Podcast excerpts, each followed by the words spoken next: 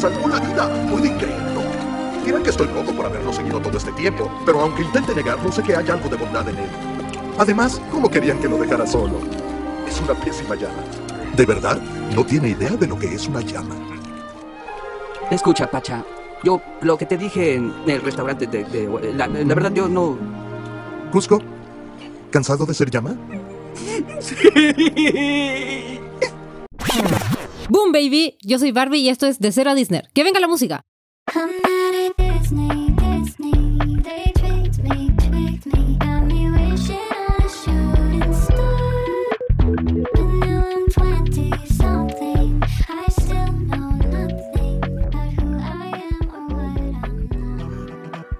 Hola a todos y todas, hoy estamos en un nuevo capítulo de este maravilloso podcast. Hoy me acompañan tres grandiosas, maravillosas y fantásticas personas. Eh, y veremos una película por la cual estoy muy, muy emocionada. Eh, así que me voy con la primera persona. Cote. Dolly. ¿Quieres escuchar sobre una película que se estrenó? Que se De nuevo. ¿Quieres que hablemos sobre una película que está en Latinoamérica? Porque sí, esta es una de ellas. Y estoy muy feliz por eso también. Sobre todo porque está en Sudamérica ambientada. Hablamos de nada más y nada menos que con todo el estilo ¡BOOM! Las locuras del emperador. Voy contigo, Monse. ¿Por qué la Cote me da el pase como si fuéramos, no, No sé, lo sé. con- como si fuera un despacho de noticias? Y ahora los ¿Verdad? dejo como... Adelante, estudio. En mi cabeza es así. Em, hola a todos. Hoy hace un poquito de frío. Estamos experimentando el cambio de estación recién. ¿Qué pasa con este mundo? Em, esta película se estrenó en... en- Otra más. Esta película se estrenó el año 2000 y pues bueno, eh, aunque no lo crean, 21 años han pasado después de eso. O sea, o casi 21 años, porque no sé si fue en abril o... Así que 21 años. Uno que piensa que los del 2000 todavía tienen como 10, no sé, es extraño. Sí, me pasa. Me pasa harto con mi hermano. Así que eso, pues el Mati les va a contar un poco de qué se trata esta película tan divertida y que nos, nos convoca hoy. ¡Y que amo mucho! Ya, dale. Y que la Barbie ama Hola mucho. nuevamente. Eh, sé que extrañan escucharme al principio. Ya. Voy, voy a no, volver, Mati, voy a volver. me prefieren a mí. Eh, pero ahora me pueden escuchar por más tiempo porque les digo eh, de qué se trata la, película. Esta película trata sobre Cusco, un emperador narcisista, egocéntrico y extrañamente carismático también, que un día se le mete entre ceja y ceja construir su casa de veraneo en- justo encima de la casa de Pacha y su familia. Bueno, lo que Cusco no sabe es que Isma está planeando asesinarlo, pero gracias a su adorable eh, asistente Kronk, este no muere, sino que se convierte en llama. Pero si debía morir. Isma le Ay. encarga, eh, le encarga a Kronk que termine el trabajo, pero su corazoncito de abuela y su torpeza hace que Cusco eh, termine en el carrito del mismísimo Pacha. Una prueba más de que en este, en este mundo necesitamos gente torpe y buena. Ujú. Entonces Cusco y Pacha van a tener que encontrar la manera de devolver a Cusco la normalidad. Y pues, ¿podrá Cusco ser mejor persona después de esta historia? ¿Podrá Pacha convencer a Cusco de que construya su casita en otro lugar? Su Eh, casita era una casota. Su, su casota. Eh, ¿Kronk será lo suficientemente adorable como para tener su propia película? Lo averiguaremos a la vuelta de esta alerta de spoiler. Spoiler, obvio, sí lo hace. Spoilers, spoiler. Ah, ah, ah, ah. Bueno, como podría esperarse, la respuesta a todas las preguntas es sí. Eh, sí, ahora vienen eh, los spoilers. Em, si ya viste Los la. spoilers de película. Sí, sí, si no, si no has visto la película, pausa el, el capítulo, ve a ver la película y vuelve. Y si no te Sí, importan los porque. spoilers. eh, no, no, no. Esta película tienes que verla. Mati, tienes que verla. no, pero hay Sí gente. sí. Tenemos que ser inclusivos. Si no te importan los spoilers, puedes verlo. Y si no quieres que te hagamos spoiler, pero a la vez no quieres pausar el capítulo y a la vez no quieres ver la película, entonces te chingas porque no puedes tener todo en la vida. Así que vamos con el capítulo. Es la primera sección, que es la única sección ahora. No, pues tenemos tres. Tenemos tres. El inicio, el desarrollo y el cierre como un, como un no, texto. tenemos, eh, bueno, el análisis en sí, tenemos las preguntas, la sección de preguntas, Cierto. y ahora apreciaciones finales, que es donde resumimos lo que dijimos anteriormente. Ya. Me parece, me Ay, parece. Dios como mío, ay, Dios mío. La Como le sección digo de. yo, la Monse. Anal. Vamos a la sección anal. Creo que No sé. ya va. cu- ¿Cuándo va a ser el momento en que va a ser demasiado? Como el- ese chiste. ¿Cuándo va a ser como muy viejo? Ah, go- go- eh, no sé. Nunca. Eh, la siguiente temporada. ¿Cuánto match es too much? Ya, no sé. Vámonos con la sección entonces. Eh, vamos con el análisis. Música de análisis.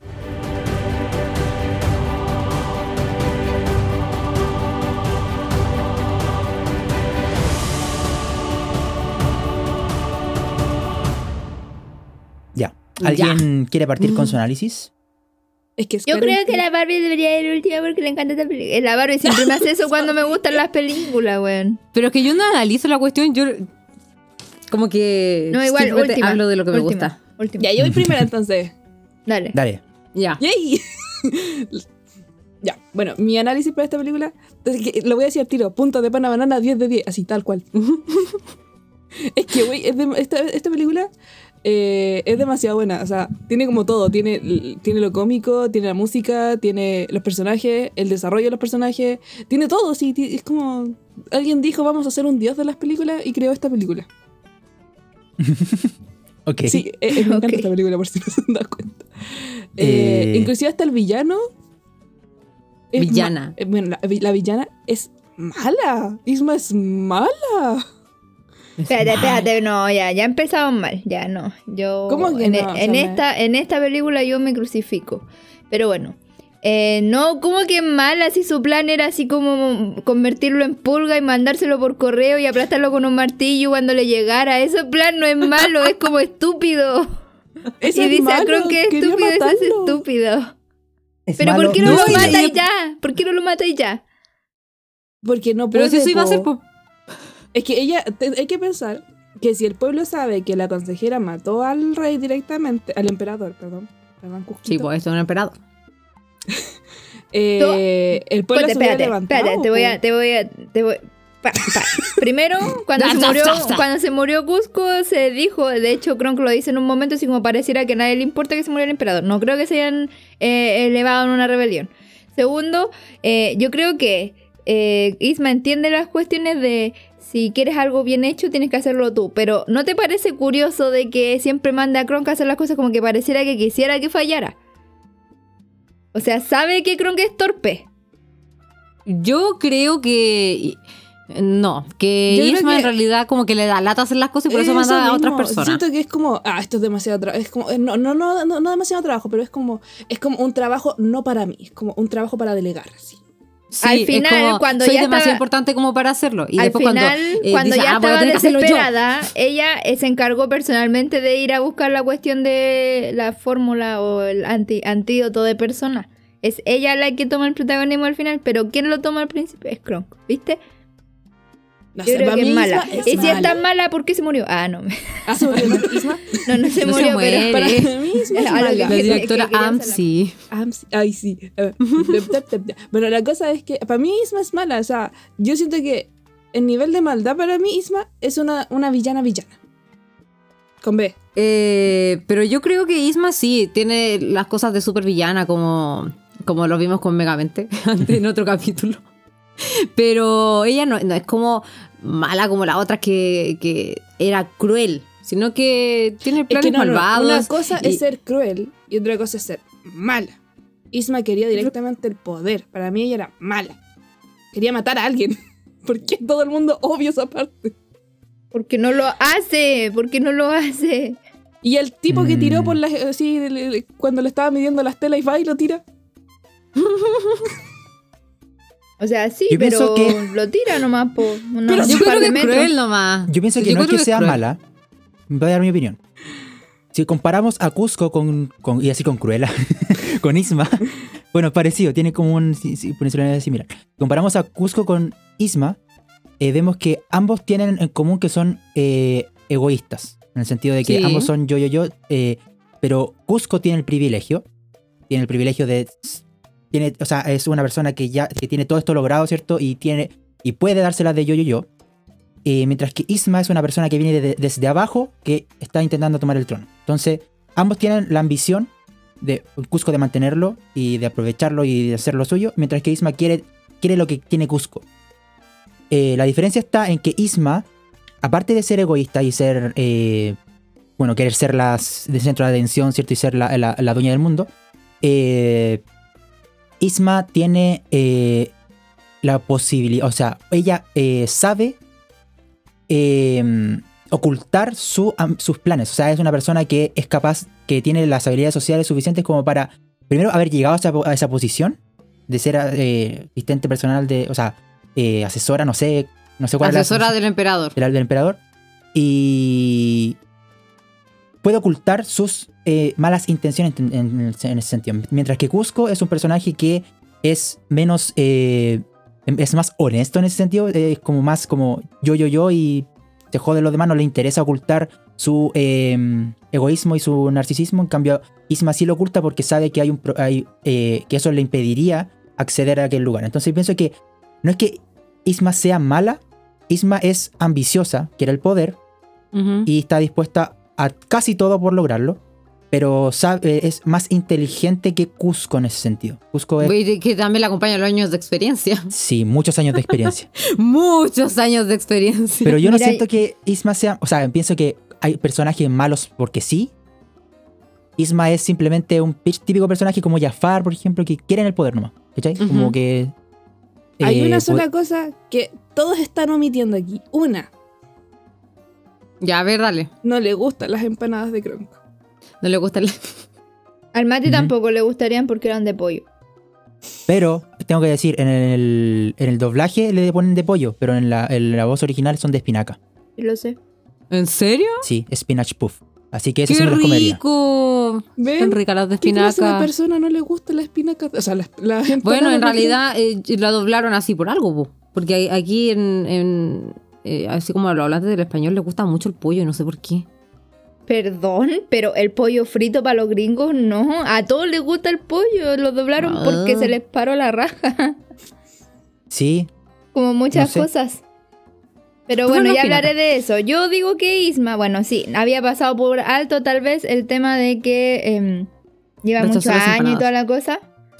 Pero yo creo, o sea, insisto, si es tan inteligente, ¿por qué manda a un torpe sabiendo que es torpe hacer las cosas? No, ¿Y cómo se demoró tantos años también en lograr sus planes?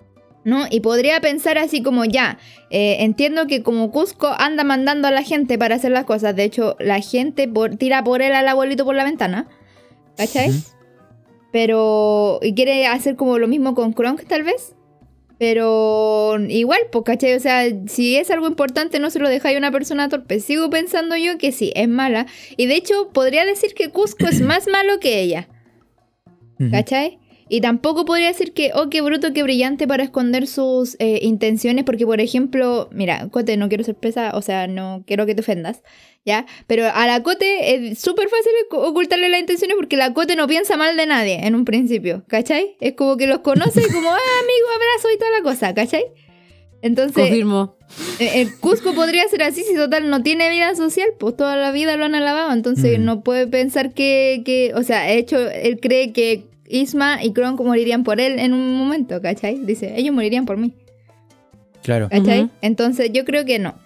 Yo creo que simplemente eh, su intención no es real, po.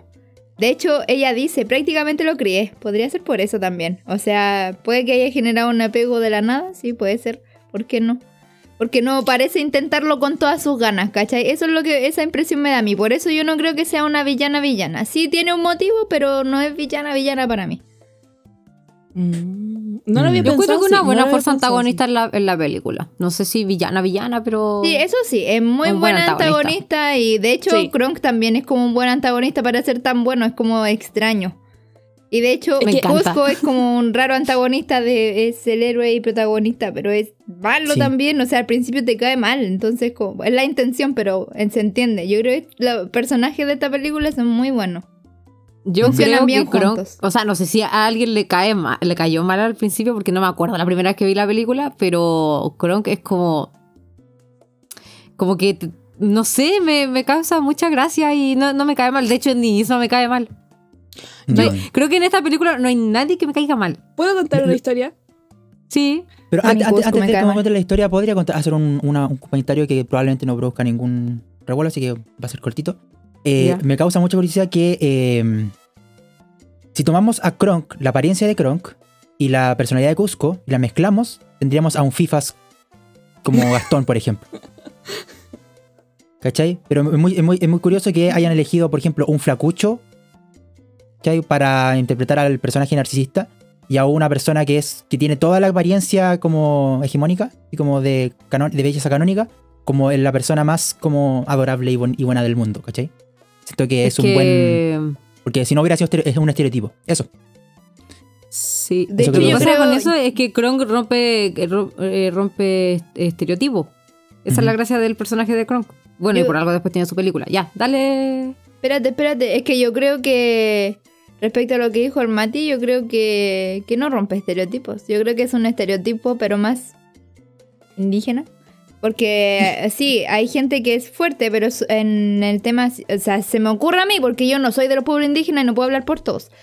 Pero se me ocurre a mí, por ejemplo, los guardias también son como musculosos y altos y grandes. Se me hace a mí que piensan que esa gente por defecto es torpe. Que son los flacuchos estos los que lideran. po. De hecho, en la, en la realeza, en Europa, por mucho tiempo se pensó lo mismo. Y luego se pensó al revés, que eran los guatoncitos los que podían liderar o que era símbolo de riqueza o qué sé yo. ¿Cachai? Entonces, no sé, a mí como que, no, s- para mí en este caso... De hecho, tu comentario me pareció súper random, debo decirlo, pero no, no, no me llama la atención en realidad. Y creo que Disney tiene igual en algunos sentidos harta variedad de personajes, entonces no me extraña que ahora le tocara a un musculoso hacer el de bueno. Ya, Cote, A- Ahora sí. dale que- con tu historia. Bueno, Antes que se te olvide. ah, lo que pasa es que eh, lo que mencionaron ante la Barbie era que ella no se acuerda cuando vio la primera vez la película de Cusco. Y, o sea, de la locura del emperador. Y yo puedo decir que yo sí me acuerdo porque fue culpa de Dumbo. Ok, necesitamos contexto. Ya, miren. Eh, bueno, para los que, los que escuchan el podcast saben que yo no estuve en la película de Dumbo porque Dumbo me trae mala suerte, primero que todo. Dumbo es malo para mí. Me, cada vez que la veo me pasa algo malo. Y la primera vez que yo vi Dumbo me dio peste cristal. Pero eso no es culpa de la película. No, pero escuchen. Me, me contagié, no sé cómo todavía, porque nadie en el pasaje tenía, pero yo me contagié. Entonces, a mi mamá me arrendaba las películas para yo poder verlas mientras estaba enferma. Y la película que, a mí más, que me arrendó para ver fue Las locuras del emperador. Y yo me acuerdo la primera vez que la vi porque me picaba todo el cuerpo.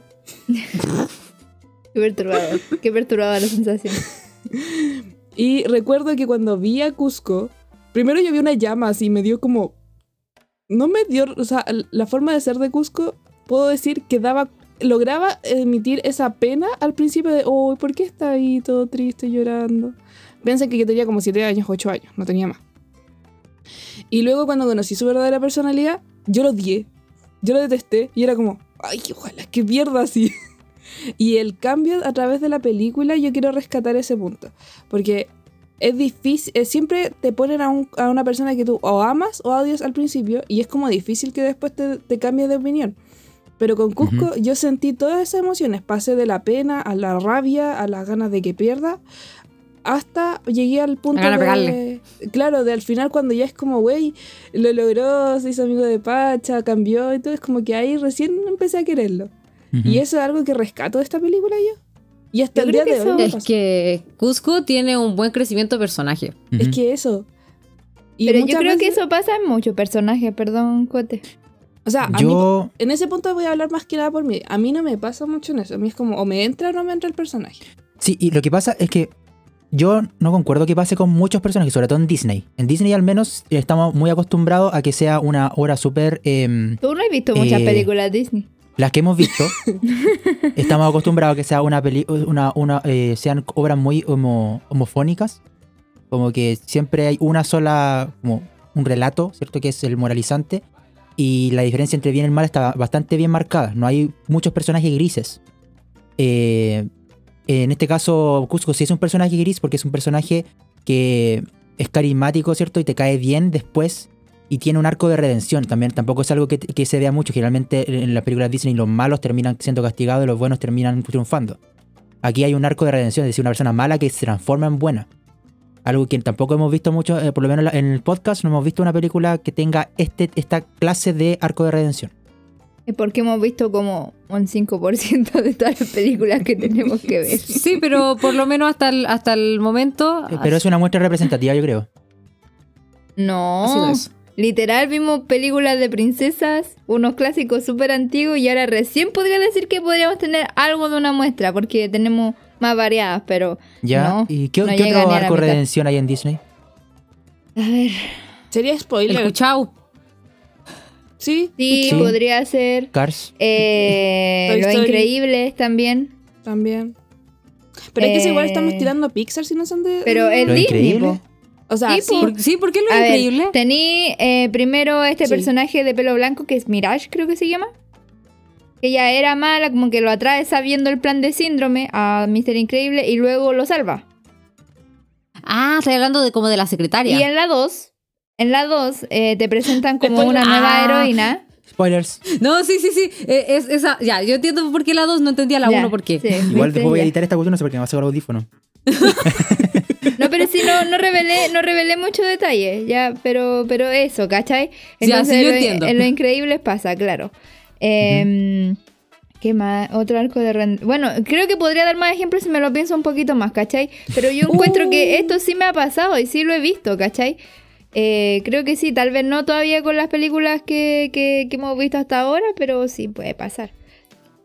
Es- Así yo creo que... es el cambio, porque no habíamos visto ninguna cosa así y ahora sí la vemos. Sí, eso O O sea, Sí, yo no primera estoy película que lo tomamos. Disney no tenga cambio, arcos de redención, es algo que no jamás he dicho, pero sí considero que es muy escaso en Disney. La, Disney eh, se caracteriza una... Es casi un, un sello Disney, es las películas eh, que siguen muy, eh, muy como apegado el camino del héroe, ¿cierto? El, el héroe clásico. Eh, entonces em, da muy poco espacio a eh, personajes grises, personajes que enredados. simpa- simpatice con aquello. No. ¿Enredados? Mm. ¿Tú dices porque Flynn es un ladrón? Porque Flynn en teoría es malo, pues se presenta como malo y como interesado y luego termina siendo... Bueno, de hecho al final le roba la Mm. corona a Rapunzel. Entre comillas. No sé, ah, siento que. mm, es como Robin que Hood, está- no sé. No, es que no no, lo es considero Robin como una no, no es, no es Robin Hood. De hecho, eh, precisamente te están haciendo, la cre- canción, te están haciendo creer ideal. que el eh, ser la, de ser ladrón te puedes como recuperar, ¿cachai? O sea, no recuperar porque no es una enfermedad, pero de ser ladrón puedes pasar algo mejor, ¿cachai? Yo claro, creo es que, es- que- es que eso no es un Si conoces a una princesa perdida, obviamente. Es que eso no es un arco de redención porque el es que. Primero, primero, yo no considero que robarse algo malo, ¿ya? No es una cosa moral y tampoco se plantea aquello en la película.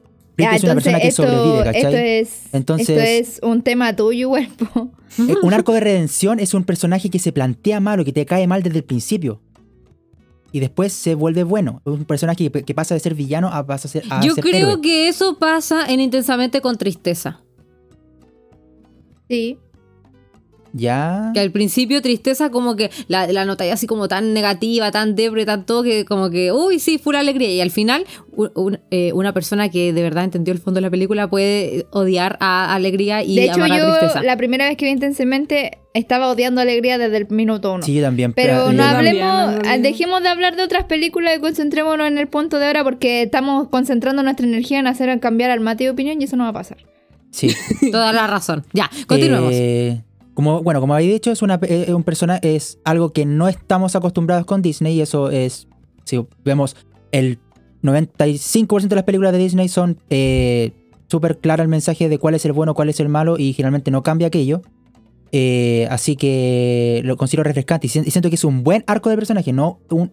Por ejemplo, dieron el ejemplo de... eh, la- de la secretaria de Los Increíbles, siento un personaje secundario, como que no importa mucho, ¿cierto? Tiene un gran eh, relevancia en la historia, pero no es un arco así como que uno lo vea desde el principio, como un desarrollo completo. Siento que estamos hablando de anime. Eh, por hablar a arco. Eh, Siento que es. sí, el personaje efectivamente al principio es malo, de hecho, coloca caras malas. Él se da cuenta incluso cuando dice.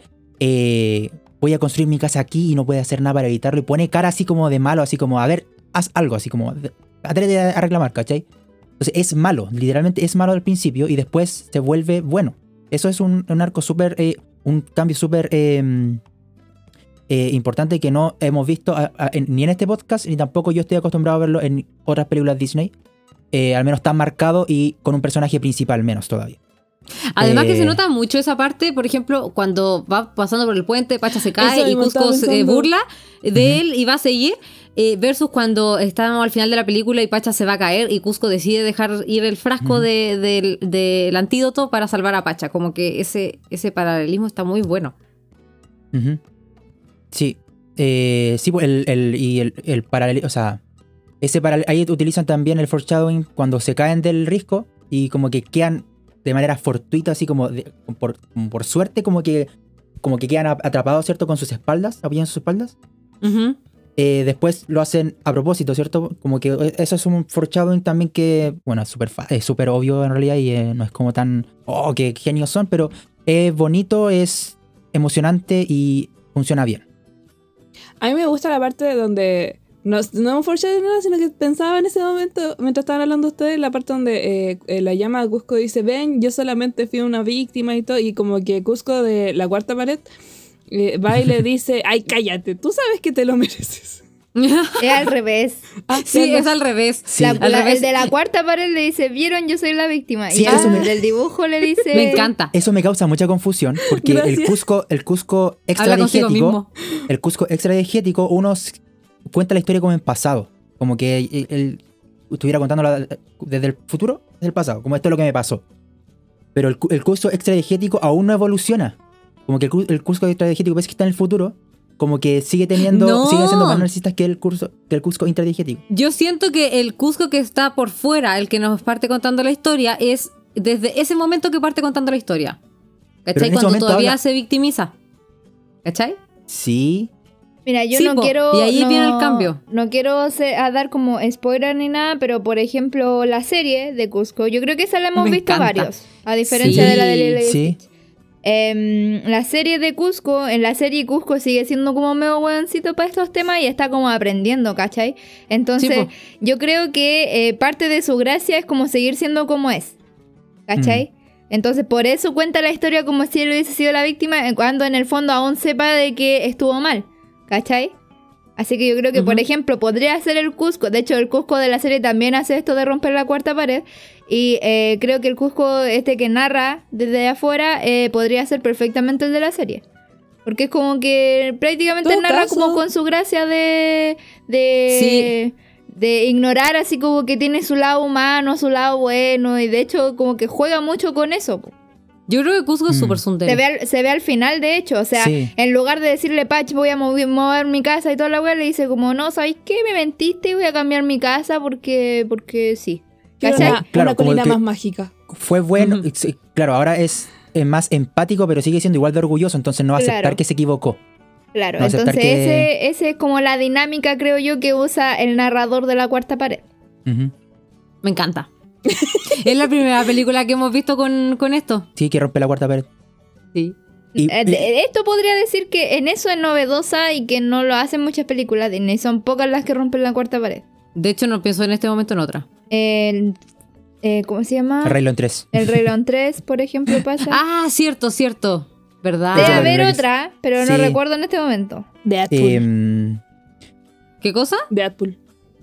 Ah, Deadpool. Sí, pero no, en teoría Ah. no cuenta. Ahora es de Disney, pero cuando la sacaron no lo fue. Ah, sí, eso sí. Sí, Pero aún así Fox- me da risa. Ah, de Fox Disney, es, de- es de Disney ahora. Fox- Es que ah, ya. Deadpool la- es de Fox.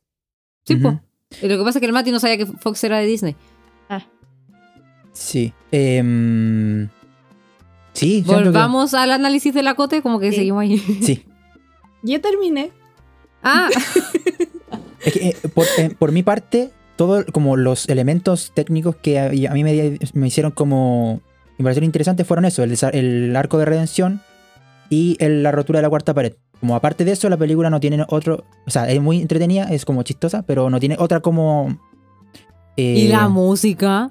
Siento que No, la música, ver, aparte de la sí. primera canción, no hay como mucho... No, la música de fondo. La música de fondo está buena. La Ya, mira, yo, muy quiero hablar, yo quiero hablar, quiero, quiero reunir un poco, tratar de, de hacer un análisis porque en realidad tengo muchas opiniones mezcladas de esta película. Eh, mira, lo primero que anoté en mis apuntes fue que encontraba que los efectos de esta película eran chantas, ¿ya? eran chantas porque hay cosas que son feas, pero hay cosas que están muy bien logradas. Entonces yo diría que es como un arma de doble filo. Por ejemplo, eh, eh, chanta es, por ejemplo, no sé si se fijaron en algún momento, pero el pie de Pacha. ¿Lo vieron en algún momento? No. No. No. Ya, Tal literal, vez la es Barbie un que tiene algo con los pies se lo vio. es un pie dibujado en 2D co- y para dibujarle la chala le pintaron una línea negra encima. Literal es eso. ¿Cachai? o sea, Ah, yo ya, ya, podría haberlo hecho mejor. Ni siquiera tiene efecto 3D. Es esa weá. Y yo encontré que eso es muy rasca. Muy, muy rasca. ¿Ya? Pero luego tiene otras cosas como, no sé, cuando eh, caen al agua, por ejemplo. Caen al agua y como que salen a flote y toda la cosa. Los efectos del agua son buenos, ¿cachai? Entonces tengo sentimientos encontrados con este tema de los efectos porque sí, efectivamente, no sé, eh, las transiciones, me gustan mucho los gestos que hacen porque em, diría que, em, que Cusco tiene como una expresión súper eh, típica de, de, yo no sé si de los gringos, pero más latinoamericana o centroamericana, que es como hacer así. ¿Cachai? Como levantar el labio superior. No, no es un puchero. Como, es como levantar el labio su- superior cuando estáis pensando, así como. mm, ¿Cachai? Mm. Entonces, ese, ese gesto lo logran muy bien, ¿cachai? Igual que otros, como por ejemplo llama. el, me- el memazo de Pacha cuando levanta los dedos y hace... mm, ¿Cachai? Sí, yo también Memazo. Ese- esas cosas están ta- en la animación están súper bien logradas, pero de repente tienen sus salidas como el pie de Pacha o otras más que no recuerdo. ¿Ya? Pero además eh, juegan también mucho con los planos y las transiciones, esto con al irse alejando dramáticamente. Sí, los planos. El Boom Baby Ah. también, eh, eso funciona muy bien. Entonces creo que lo compensan bien, aunque uno analizando la cuestión y si se fija, en realidad sí es como un, un tema, ¿cachai? Eso Sí. es como que respecto a la canción, o sea, a la canción, a la, a la animación. ¿Y los colores? Ahora respecto... los colores yo creo que están bien. A mí me gustan Creo mucho. que son, no son tan vivos como hemos visto en otros lados, pero es que creo que son muy representativos de la cultura, porque en esos tiempos eran como esos colores los, los básicos y tampoco eran muy brillantes, pero eran coloridos, pues entonces yo creo que está bien.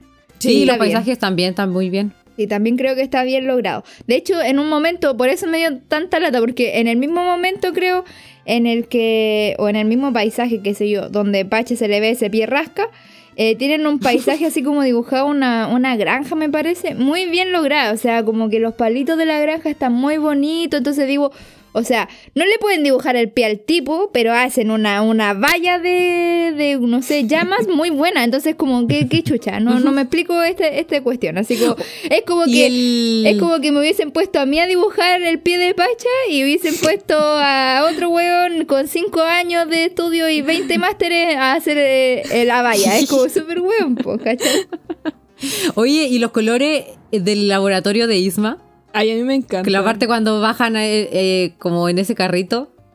Encuentro que están muy bacanes. Creo que Son como muy fosforescentes. Creo que lo que me, me queda de esta película, al igual que con Atlantis, o sea, no, no, no al mismo nivel, obvio, porque Atlantis, pero acá funciona de la misma forma el veneno con este resalte rosado, como que pareciera que emite luz, al igual que las cosas azules o las cosas que provienen del cristal de la energía de Atlantis en Atlantis. Creo que eso igual es bacán porque después de todo es como el centro de la película fueron los venenos. ¿Ya?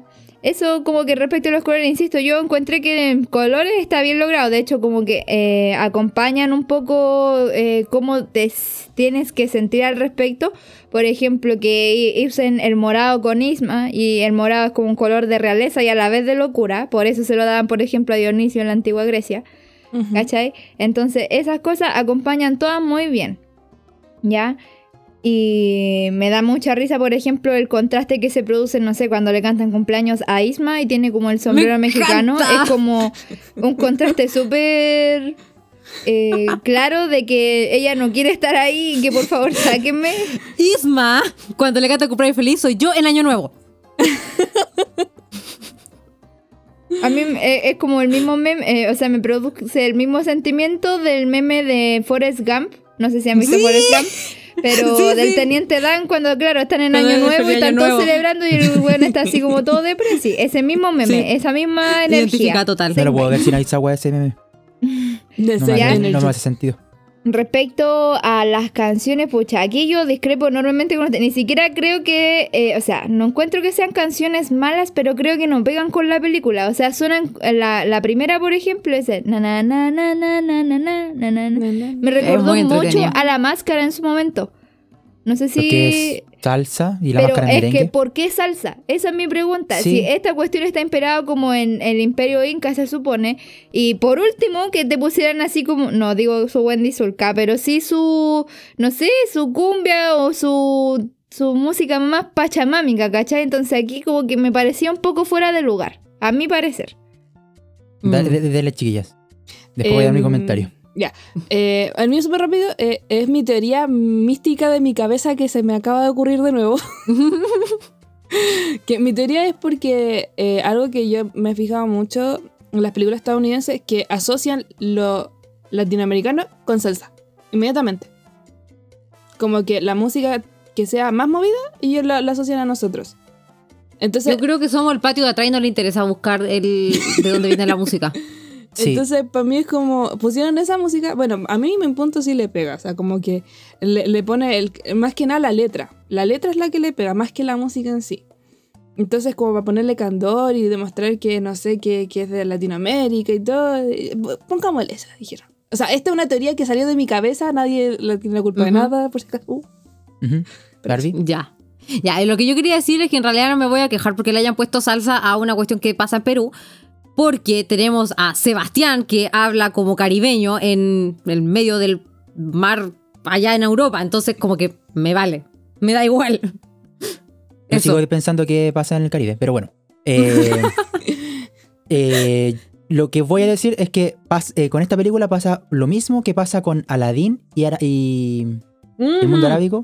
Aquí pasa exactamente lo mismo. Es una representación caricaturesca, como, no sé si prejuiciosa, pero está llena de como prejuicios.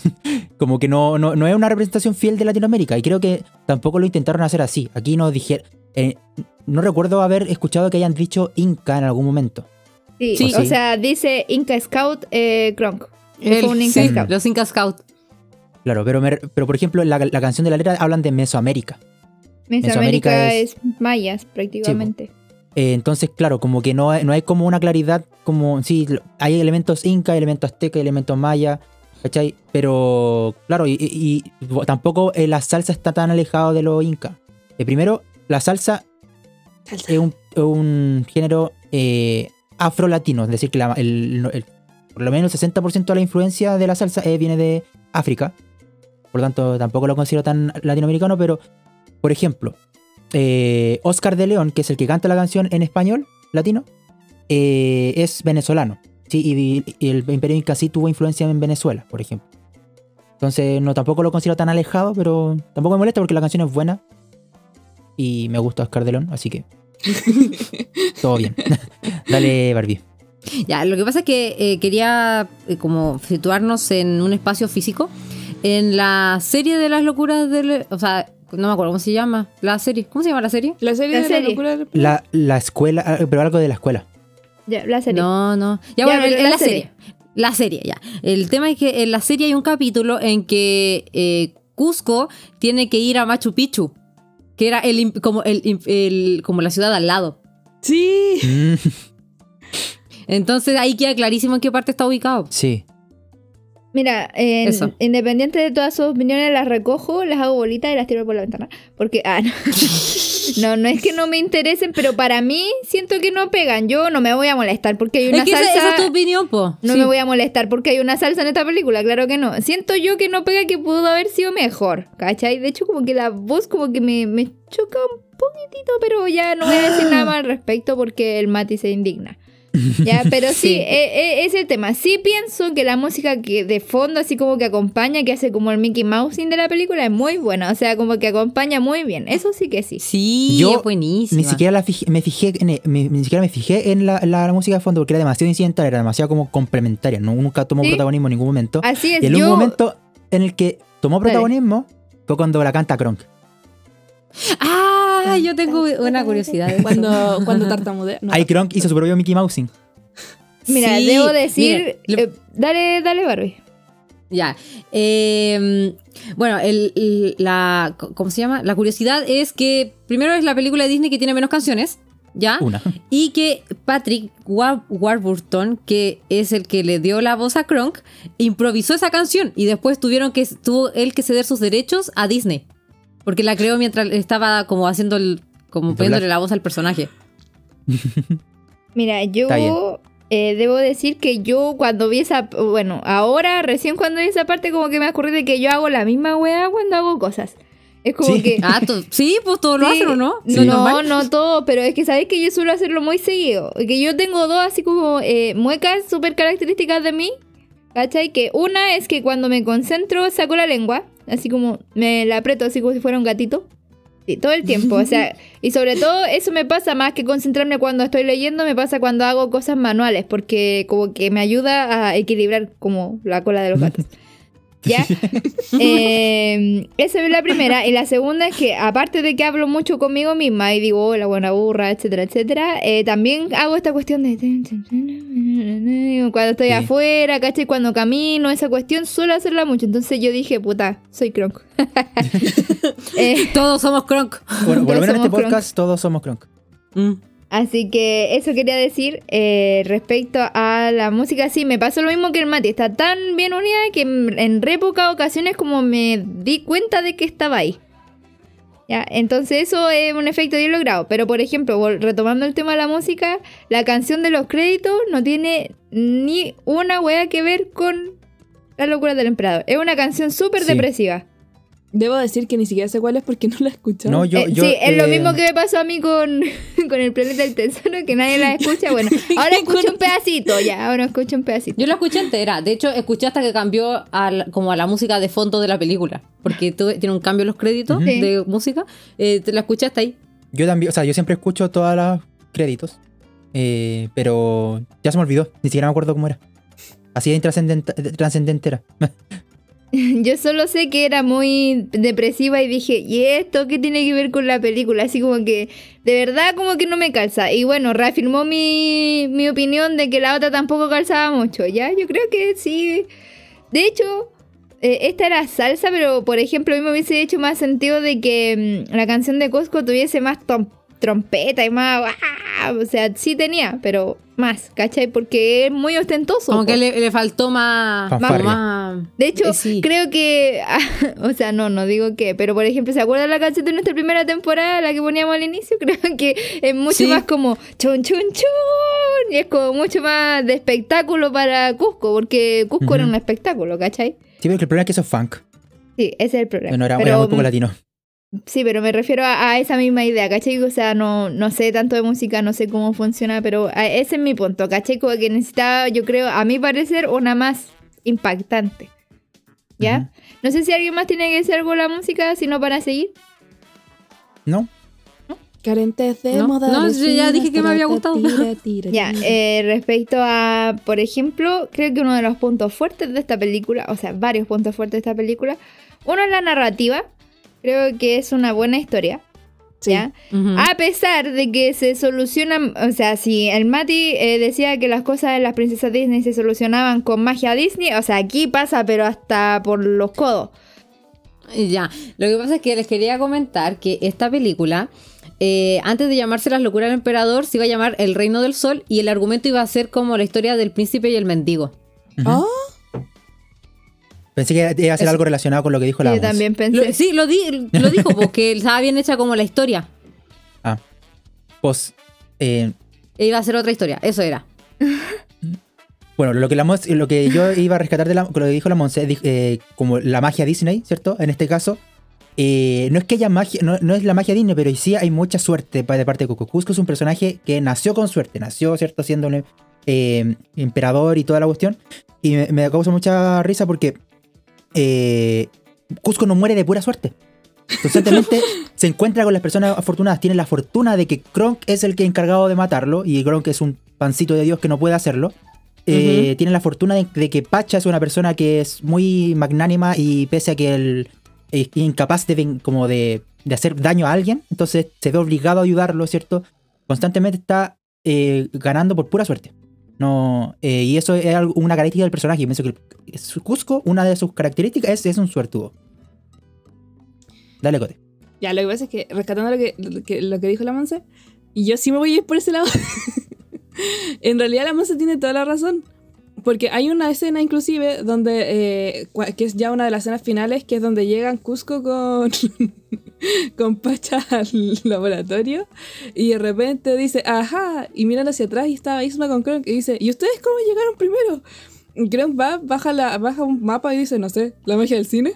Sí. Sí, pero aquí no son es- como que es. Pero es que no es solo eso, o sea, hay, es- esos son como temas absurdos, o sea, yo lo llamo de absurdo, pero no en el mal sentido, sino así como que claro que están ahí convenientemente. Cuando para atrasar a Aima surgió una nube de tormenta para echarle agua y tirarle un rayo. ¿Cachai? O cuando la ardilla se topa con Cusco, milagrosamente una ardilla se topó con un globo y además sabe inflarlo, hace un animal y lo pincha. ¿Cachai? Entonces, a esas Mm. cosas me refería yo. O sea, yo encuentro que la historia es buena. Sí tiene muchos de estos como absurdos entre, entre medio, ¿cachai? Pero, Pero, en no... ese sentido es como Aladín, po. Sí, pero no los hace malo. Es que eso, eso, es que en Aladdin igual tenéis como justificarlo así como magia de genio, ¿cachai? Eh, Sin genio no hay película. pero acá es como muy literal la magia de la película, ¿cachai? Entonces, mm, no creo que sea malo, ¿cachai? Pero sí creo que, que es una buena historia, a pesar de que tengáis como estos agujeros de trama que suelen ser los absurdos. Pues, o sea, sin esa cosa, ¿cómo avanzaba la película? ¿Cachai? Sí. Claro. No, y es Esa- parte, esa es parte principal. Yo pienso que de sin eso no solo no, no avanzaba la película, sino que no, no- habría sido fome. Pienso Sí, que lo- los que mejores contaran chistes toda de la, la travesía película. final. También. Pienso que los mejores chistes, no entendí lo que dijiste, pero pienso que los mejores chistes de la película surgen de, eh, eh, pr- producto de esta, como de este humor absurdo, como que ni siquiera, como y son un- como chistes aislados, así como que dan el chiste y listo, sí, sigamos, como no, no vamos siquiera a reflexionar sobre aquello. Una pregunta que, que todos saben que es como. Me acabo de dar cuenta. En Latinoamérica no hay ardillas, ¿o sí? Eh, no sé, no, no me atrevería a decir que en ninguna no parte de, de Latinoamérica. No de ese tipo. Ese tipo es muy típico de como de Estados Unidos, de esas que andan en los arbolitos, en, las- en los parques y esas ¿Qué cosas. es eso? Es como, ¿por qué le van a enseñar? Con, con la colita y todo, esas son como muy típicas de Estados Unidos. No Porque- sé si en Perú habrán. Lo- los animales que aparecieron, la pantera, la alpaca, las llamas, todo eso. No eran son- pantera. ¿Qué era? Eran, Eran dijeron jaguares. que eran jaguares. Jaguares eran negros. negros. Pero también dijeron que eran pumas. No sé si se dieron cuenta. Sí, ya bueno, eh, dejémoslo en que agujero de trama, pero insisto, eh, la película eh, tiene buena trama a pesar de que estas cosas son como absurdas. Creo que conectan bien las cosas, ¿cachai? No es como que... O sea, sí, les sale del poto, no sé, la, la nube de la tormenta, pero funciona. Y eso es lo que importa. Por eso creo que la- un punto fuerte de esta película es la trama. Sí. Barbie vaya a decir algo. Oye, quería, sí, quería, yo quería decir algo. Eh, lo que pasa es que hay un, eh, como con respecto a esto, como de los chistes absurdos, hay una parte en que, no sé si es Kronk, pero dice algo así como que algo luce de tal manera. Y e Isma, no recuerdo si eran estos los personajes, pero Isma dice, ah, es como una película doblada, hablas como una película doblada. No sé Mm. si, si, lo- si cacharon. ¿Cuándo? Sí, porque, eh, claro, eh, no, no fue, fue Pacha fue? Con, con Cusco. Cuando ¿Y Cusco le dijo eso? Cuando Pacha dice, emperador, eh, luce como diferente, algo así. Digo, ¿Por qué habla así? Ah, Habla como una película ya. doblada. Ah, sí. Y después se da cuenta que Ya, es ya, una sí. llama. es- Sí. se- era Sí, también me, me causó curiosidad eso, porque no me, no me alcancé a fijar en los subtítulos, como- porque yo veo las películas con subtítulos en inglés como closed captioning, como el mismo, lo mismo que dicen en inglés. No me alcancé a fijar cómo decían en, la, en, en, en la el doblaje original. Pero sí me causó curiosidad eso. Mm. O sea, ¿el Mati las ve en inglés con subtítulo en español? No, al revés. En español latino con Las en subtítulos en español inglés. con- Ah, ya, ya, hace lo mismo que yo. Ya, bueno, eh, me lleva al siguiente punto, entre comillas, de mm, eh, que otro punto fuerte, eh, junto con la trama, bueno, ligado a la trama, es el guion. Tiene muchas frases icónicas, como por ejemplo, eh, Boom Baby, debieron pensar antes de nacer en la miseria. Sí. Eh, en inglés, eh, hay algunas que funcionan más en inglés como no touchy, no touchy, que no me toques, no me toques, ¿cachai? Funciona No mucho mejor en inglés. No toques, marrugo. Y em, también el de la palanca, por ejemplo, era la otra. ¿Cachai? O, No entiendo por qué tenemos dos palancas. Sí, una llama, pero sí debía morir. Y, o la parte del diálogo así como donde se disculpan Pacha con Cusco y le dice así como teje con gancho, sí. Es como súper eh, irrelevante la conversación, pero es un buen guion y tiene muy, muy buena frase icónica. Y bueno, también buenos momazos, como ya les dije. Boom Baby es un momazo, el de Pacha es un momazo. Eh, el de la llama, de una Isma. llama, pero si debía morir también es momazo. Así que yo creo que tiene buenos memes. Tiene eh, cuando se pueden hacer buenos memes de la película es un buen guion. Efectivamente. Así que uno- uno de mis favoritos es Estaba soñando con Ricky. Ay, sí, me lo encanta. chistoso de, hecho, eso es que en inglés no funciona. Sí, en inglés dice así como. em, ¿Qué dice ahí? No dice recuerdo, algo no así ser como. me- esto que eh, mejor que sea bueno. Algo así como. es- esas cosas Ah, que dice fome. uno cuando despierta, pues, ¿cachai? Pero precisamente me lleva como a un punto de flaqueza, entre comillas, que sí, hay cosas buenas en ambos guiones, pero hay algunas cosas que funcionan en este guion de español que no funcionan en el de inglés y viceversa. Como Sí. él estaba Ya. soñando con Ricky o el no touchy, porque eh, no touchy en inglés es muy chistoso, pero eh, no toques, que me arrugo y esas cosas, sí funciona, pero no de la misma forma. O hay Mm. una hay una escena donde están cayendo como por el agua Mm. y Pacha le dice así como. "¡Ah!", Y, y Cusco le dice así como: No me digas. Viene otra catarata, mucho más fuerte, con piedras abajo. Sí. En inglés, él dice Va así como. Dice Bring it on, que es como. Eh, ya. ganas, ¿cachai? Sí, Así como ya, ya fue. ¿Cachai? Y en, en español es como. Va a doler. Va a doler. Y para mí eso en español no funciona, pues sí. En, Ay, a en mí me español es donde funciona. No, me, me gusta, me gusta más en inglés porque es como que tiene Que más esta re- cuestión de resignado, así como Sí, ya como que se resignó, así como ya no me queda de otra, así como ya dale, pues. que venga la aguja. A mí me gusta esa parte, eh, sobre todo la parte cuando los niños despiertan y es como, eh, soñé que papá se estaba cayendo con una catarata amarrado con una llama. Sí. y- Sí, qué onda. Esos sueños de los cabros chicos muy realistas. La, la A mí me- me- no me gustó la voz de los cabros chicos. Siento que tomaron la voz de, de como. Ya, tomaron la voz de un, do- de un doblaje haciendo una voz infantil, pero le pusieron como un high pitch, como que le, le aumentaron como el. el artificialmente la, el, el, el tono y parece voz de ardilla. Como la voz de ardilla de ardilla. Pero en inglés que funciona mejor, sobre todo cuando hacen así como na ah, sí, eh, na ah. En inglés funciona muy bien porque es como yeah, eh, na ah. Y así como muy típico cabro chico estadounidense. Ah, a yo encuentro que son muy cabros chicos. O sea, que están bien. No, no, no le veo ese problema. O sea, eh, yo no le veo el problema, no es como, no es lo que dicen, sino la voz que le pusieron, como de voz muy chillona Mira. y artificialmente chillona. Ni siquiera Mira, es. no sé, una yo voz sé, que, chillona. yo sé que ustedes son profes, pero como persona que ha trabajado con niños muy, muy chicos, o sea, como de 7 años, yo creo que sí está ad hoc, ad hoc, porque en Mm. realidad llega a molestar el pitch de un cabro chico. Pero Sí. que lo que, lo que voy es que no es un pitch natural. No es, que, no es que tomaron a un niño, por ejemplo, y hicieron doblar a ese niño, sino que es un adulto haciendo una voz de un niño y además de eso le pusieron sí un efecto artificial. No, yo encuentro que está súper bien hecho, Mati. No. Además, que, que- ¿quién, Se se va a nota not- quién lo va a notar aparte de ti? Se nota demasiado que es un, ar- un- un- ¿Quién lo va a notar aparte de ti? Yo creo que Va. la gente que nos escuche tiene que decirnos si alguien lo notó aparte del Mati. Por eso vamos a seguir hablando porque cambiar de opinión al Mati es como pedirle al sol que no alumbre. Buena, pues a ustedes igual, si aquí nadie cambia de... Es rara que uno cambie de opinión. Buen Ya, sigo. Eh, Sí. También, por ejemplo, en este tema del guion en ambos idiomas me lleva al título de la película, ¿ya? En inglés es The Emperor's New Groove, que significa algo así, literal, como el nuevo estilo del emperador. ¿ya? Me hace más sentido en inglés porque, claro, efectivamente el groove, el estilo de Cusco, antes era de ser un pedante culeado y luego lo cambia a ser una persona mucho más empática. Entonces me hace más sentido en inglés. La locura del emperador no tanto, la verdad. Por eso cuando me dijiste el tema del reino del sur fue como, hubiese sido peor que la locura del emperador, pero bueno. No, o sea, Eh. me hubiera gustado más, pero el- lo que pasa es que el Reino del Sol me hace alusión a una trama mucho más seria. Y como una, como tipo. El dorado. eh, claro. No, porque camino- ni siquiera no, el dorado. dorado no es serio. ¿qué No, onda? o sea, como por no, ejemplo. pero tiene una, una trama mucho más seria que las locuras del emperador. Sí, yo también sabía que iba a estar basado en el príncipe mendigo, que es como. Espera, algo mucho súper serio y como ese- crítica social, ¿cachai? Es que ese problema, o sea, no problema, eh, viene también de la parte en inglés, po. Ya, The Emperor's New Groove se parece mucho al, te- al texto, en, al cuento de Christian Hans Christian Art, ah, pff, ese Andersen. weón. ese mismo culiao. Ya, Eh, que en español se llama Los trajes nuevos del emperador, si no me equivoco Ujú. Que también tiene una trama súper diferente y en un momento se confundió por lo mismo, porque creían que el, o sea, se podría confundir de que el, ¿cómo se llama?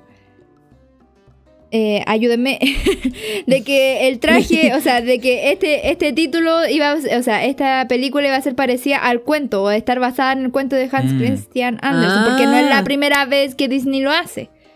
No sé cuál es ese cuento, la verdad. Yo Es- tampoco no lo eh, cachaba. también trata temáticas eh, sociales, si no me equivoco.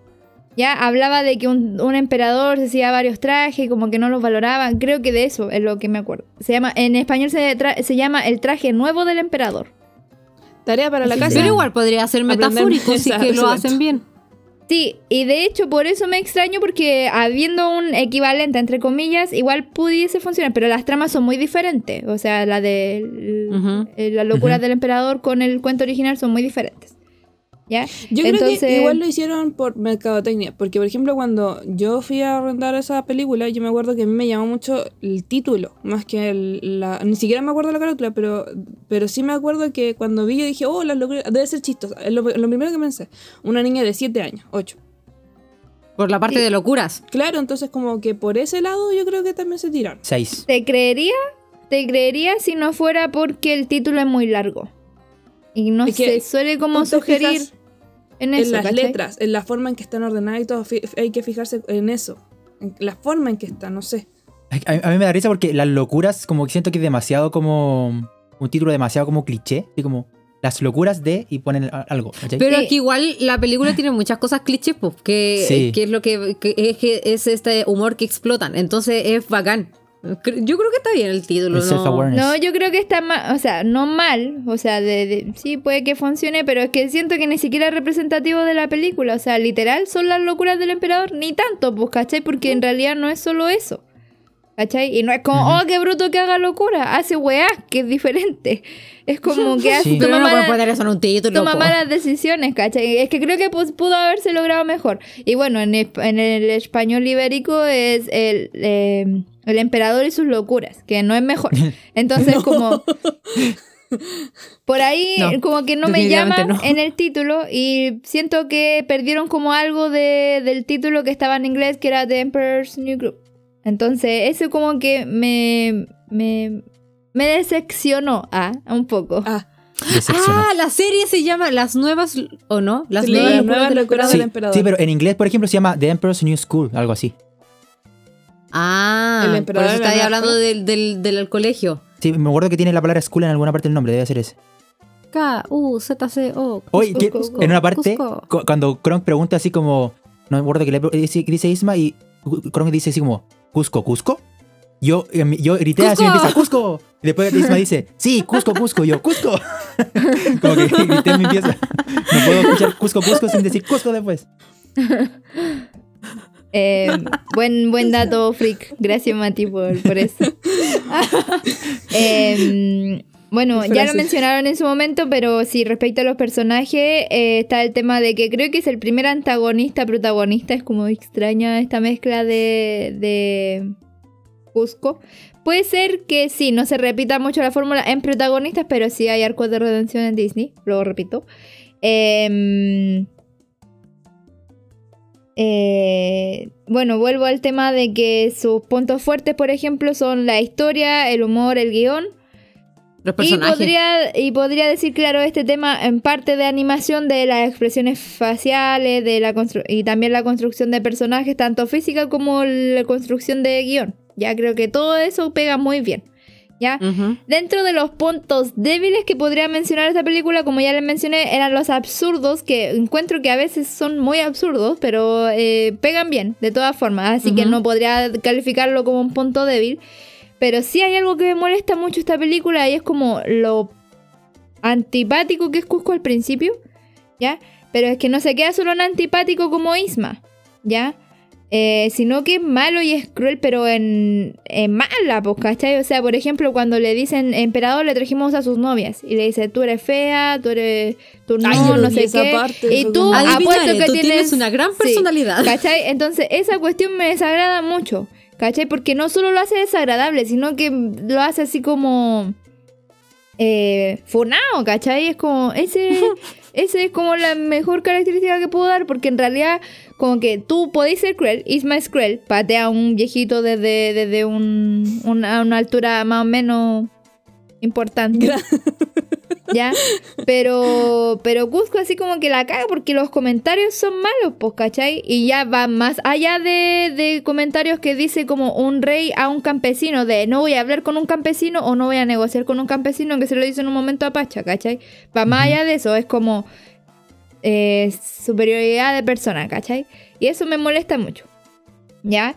Y bueno, el tema de la cuarta pared creo que también es un punto eh, fuerte esta ¿De doble película. Eh, Sí, de doble filo, más que nada, porque siento que podría sacarse, le quitaría un poco de gracia. O sea, si lo sacan, le quitaría un poco de gracia, pero el puesto igual como que me... me no sé, es que tampoco es tan importante, no adquiere un protagonismo como en la serie. ¿Cachai? Yo creo que si no conociese la serie estaría así como, pucha, me hubiese gustado ver más de esto. ¿Me entienden? Entonces creo que o mucho de eso o, o muy poco como está, como eh, muy extraño para mí la mezcla, creo que es un hacha de doble filo entre comillas, ¿cachai? Eh, además que rompen la cuarta pared de forma diferente, o sea, tenía un narrador por fuera y además como que los personajes de repente miran a la cámara, ¿cachai? Literal cuando eh, Isma y Kronk se tiran por el laboratorio y como que posan y todo, eso no lo hacen para ellos, eso es para la cámara, ¿cachai?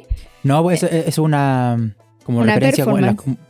No, pues la montaña rusa, por ejemplo, en- en- tienen un- como una cámara automática cuando pasa, sacas la foto y después abajo, abajo en, cuando abajo del juego puedes comprar la foto, ¿cachai? Sí. Eh, yo sé que Eso es una pasa en referencia- Disney, po. Sí. Una referencia a Disney, Sí. parque. Y lo que yo Pero las interpreté manos. es que lo que yo interpreté es que eh, que eh, eh, en la montaña rusa había instalado una cámara, ¿cachai? Y esa es la foto que sacó. Puedo decir Lo- algo. lo No, que y, y- yo y interpreté de que eso es que sea posaron. distinto cuando... mm, Ah, no. Pero pasaron por una cámara que intradiegética, no es una corruptura de la cuarta pared. No estoy hablando del carrito. No estoy hablando de que en el carrito pusieron. Está- estoy está hablando de hablando del abajo. Sí, de abajo del final, cuando se, Ah. se chocan las manos, eso es posar para la cámara, solo para posar para la cámara. Ya no va la foto ahí. Yo la verdad es que lo pensé de otra manera. Así como choca los puños. Es que yo me Oh. imagino cuando, por ejemplo, bueno, para lo que no saben, ayer me saqué la coche de su madre. Pero cuando yo me paré, yo posé. Yo creo que eso es solo así tuyo, ¿ah? No, es que yo siento que es como ritual, como que es parte del ritual de ellos. Eh, a veces uno hace rituales Para sin mí presencia, como, sin, Ajá. sin que alguien lo experimente, pero es un ritual, era algo que tú hacías, una rutina. Sí, vuelvo a decir que para mí, por ejemplo, no sé, eh, Maléfica era dramática, pero no te daba la sensación de que había una cámara frente a Maléfica. No, Porque era, era Era- dramática era porque tenía audiencia en el momento, ¿cachai? O sea, tenía público, eh, campesinos, qué sé yo. Pero aquí no, po, ¿cachai? Literal, nadie los está viendo y posan para la cámara, a eso iba yo, ¿cachai? Yo Pero- creo más como lo de la que decía la Cote, así como que. o- y mezclado con lo del Mati, que es como algo que siempre hacen. No que estaban posando, sino que es, como cuando eh, tú estás haciendo un plan con alguien y chocan puños o algo así. Sí. Es que ese es mi tema, porque por ejemplo, eh, puedes ver lo mismo cuando pasan eh, Cusco y Pacha. Y posa. Estos se miran, no, es que ellos no posan, estos se miran como haría alguien que está haciendo un plan junto y luego se saca la ropa. Eso es.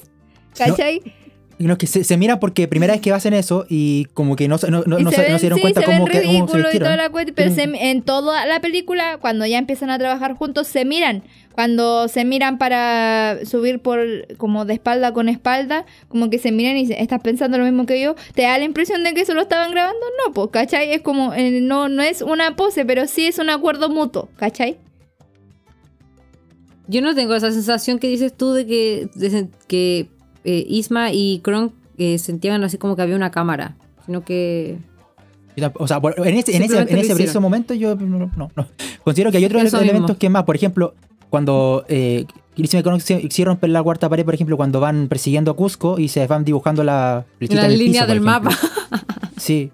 Eso sí es una rotura con la cuarta pared. Eh, pero, como decía, eh, para mí esas cosas no le quitan ni le restan. Yo no siento que la rotura cuarta pared sea un arma de doble filo, al contrario. Pienso que en, este, en, esta película, sin, esa, eso, es, sin eso, hubiera sido un fracaso. Yo me hubiera aburrido mostra. Porque la mayoría de lo- los chistes que más me gustaron fueron efectivamente chistes que, que es- era como autoburlas, por ejemplo, cuando, di, cuando, cuando Cusco pregunta cómo llegaron aquí más rápido que nosotros, ¿cachai? Son chistes que, así, que requerían que los personajes fueran conscientes de su estatus de personaje, ¿cachai? Entonces, Perdón, Eh, pero chiste es como una llama, pero si debía morir no es una rotura de cuarta pared y Es que- es un buen chiste. O sea, no podéis decir que No te estoy hay aburrir diciendo- con eso. no estoy diciendo que haya sido un mal chiste, estoy diciendo que la mayoría de los chistes que más me gustaron fueron del otro. Yo me Estoy diciendo imagino, que ese chiste no me gustó tanto. yo me imagino que cuando se terminó la película, igual como si fueran grabaciones de set, se fueron para su casa. Quizás también es, como lo de como de bichos y de Toy Sí, Story que al finalizar eso, hacen como verdad. detrás de cámaras. Yo Sí. Lamentablemente en Disney Plus no hay extras de esta película, así que no los vi. ¡Qué pena! No, no. Voy a seguir con la Eh, imaginación entonces. Bueno, vuelvo a mi tema. Yo sí siento que Sí. es un arma de doble filo. No siempre la rotura de la cuarta pared, pero yo lo que quería puntualizar era que rompían la, par- la cuarta la cuarta pared. La cuarta pared. la cuarta pared de diferentes formas. Como mencionaba el Mati, pues bueno, el narrador desde fuera, cuando literal ven- pueden ver las huellas del mapa, ese tipo de cosas, eran todas roturas diferentes, pues, ¿cachai? O sea, primero eran como parte, después que nos ven, que no nos ven. Eh, eh, ese es el tema. Entonces, eso siento que pasa. Y les tengo una pregunta que a mí me, o sea, no, no sé si me surgió, porque en realidad yo estaba viendo esta película con Fidel ayer, que es mi pareja, y eh, de repente la pausa y como que lo quedo mirando y me dice que ella haga pociones o venenos, ¿la hace una científica o una bruja? Y yo quedé así, "Mm, Chan. en realidad no lo sé. en Dependiendo realidad de la no época. lo sé. Dependiendo de la época, pues. Podría ser hasta una bruja. Es que, es que claro, pues, Mm, brujas se ¿puedo le conocían a personas que hacían ciencia en ¿Puedo esa decir época. algo? ¿Puedo decir algo? Sí. Sí. Lo que pasa es que cuando fui a Machu Picchu, en realidad ellos tecnológicamente estaban mucho más avanzados que muchos otros. Inclusive ellos ya tenían eh, neurocirujanos y eh, operaciones a cerebro abierto. En aquellos tiempos. Es que me gusta mucho ir a a ver esos museos. Perdón. Impactadísima. La cosa O es que eh, para el- por lo mismo y por lo cómo está ambientada y todo, yo creo que ella es directamente una científica.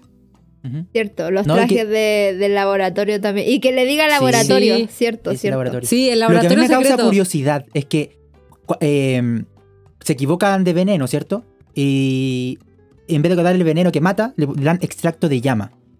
Podríamos decir que los extractos de ciertos animales se transforman en ese animal. Sí, pues si algunos transforman en vaca, en pulpo, en Primero, pollo. ¿extracto de qué? Como, ¿cómo hacen ese extracto? Mira, la Segundo. verdad, ¿El para transformarse en humano es un extracto de humano? Sí, pues. Me suena muy... Caca. Sí, como qué secreción humana utilizan para... Yo si le soy sincera pensaba que era saliva. Qué asco. No, yo creo que es simplemente un experimento. y- Yo creo que no sé, porque- el, el punto es cómo logró que, eh, ella crear eso. Más que Ah, con qué. yo no, creo que el punto es por qué los hace todos rosados, weón, que queda la zorra ahí y tiene la Sí. media cagada creo que le echa colorante comida. Sí. Ya, bueno, yo tengo un dato curioso al respecto. Eh, no sé si se fijaron, pero vieron que cuando mm, eh, Kronk le da el veneno a. veneno, entre comillas, a, mm, a Cusco. eh, bueno, lo reparte entre las tres copas y los otros se deshacen del veneno, ¿verdad? Sí. Sí. Ya, bueno, no sé si se fijaron que Isma lo tira a un cactus y el cactus se convierte Sí. en forma de llama. Ujú, Mm. Sí. Pero la mayoría de la gente no se da cuenta eh, si es que ha visto pocas veces la película. El Mati. Yo no me di Entonces- cuenta.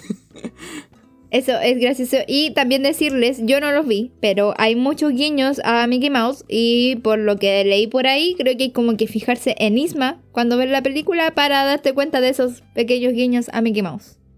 ¿Cómo qué? No sé, Pensé que pues, algo si muy te estoy rebuscado, así diciendo que, como lo, que leí, lo leí por ahí. Las, Ah. las arrugas de Isma dibujan a Mickey Mouse en algún... No, no, pero es que normalmente cuando aparece Mickey Mouse, ustedes saben que no es que aparezca literal Mickey Mouse, sino que sale su típica cara, eh, como cara y oreja. La orejita. Claro. Y creo que debe aparecer varias veces y solo que yo no me fijé, la verdad, como para Yo poder tampoco. decirles Esta, esta vez vez. tampoco me fijé. Yo nunca me fijo en eso, cosas. jamás. Tengo un, No, un yo- don yo para sí me no ver, fijo. no ver Me, visibles. me fijo en esas cosas, pero esta vez no me fijé en ninguno. Debo Eh, y esta vez sí le presté más atención a la película, no como, por ejemplo, con Atlantis o Lilo y Stitch. Porque también la vi mientras trabajaba, pero esta vez sí le presté atención. Debo asumir que solamente vi la mitad de la película. Pero me la ¿Llegaste sé de memoria. Ya, oye, yo quiero mencionarles un punto, pero este es como más personal, una perspectiva más personal. Em, me pasa que, em, bueno, en nuestros perfiles Disney que subimos hace uh, mucho tiempo, en, la, en, el Instagram, eh, nos asignamos a cada uno eh, un, eh, un par de personajes, ¿verdad? MBTI. MB que eran parte del MBTI también que, que como nosotros nos conocemos entre nosotros, nos asignamos un personaje que se pareciera a nuestra personalidad. Y o físico, porque no me acuerdo si eran físicos también.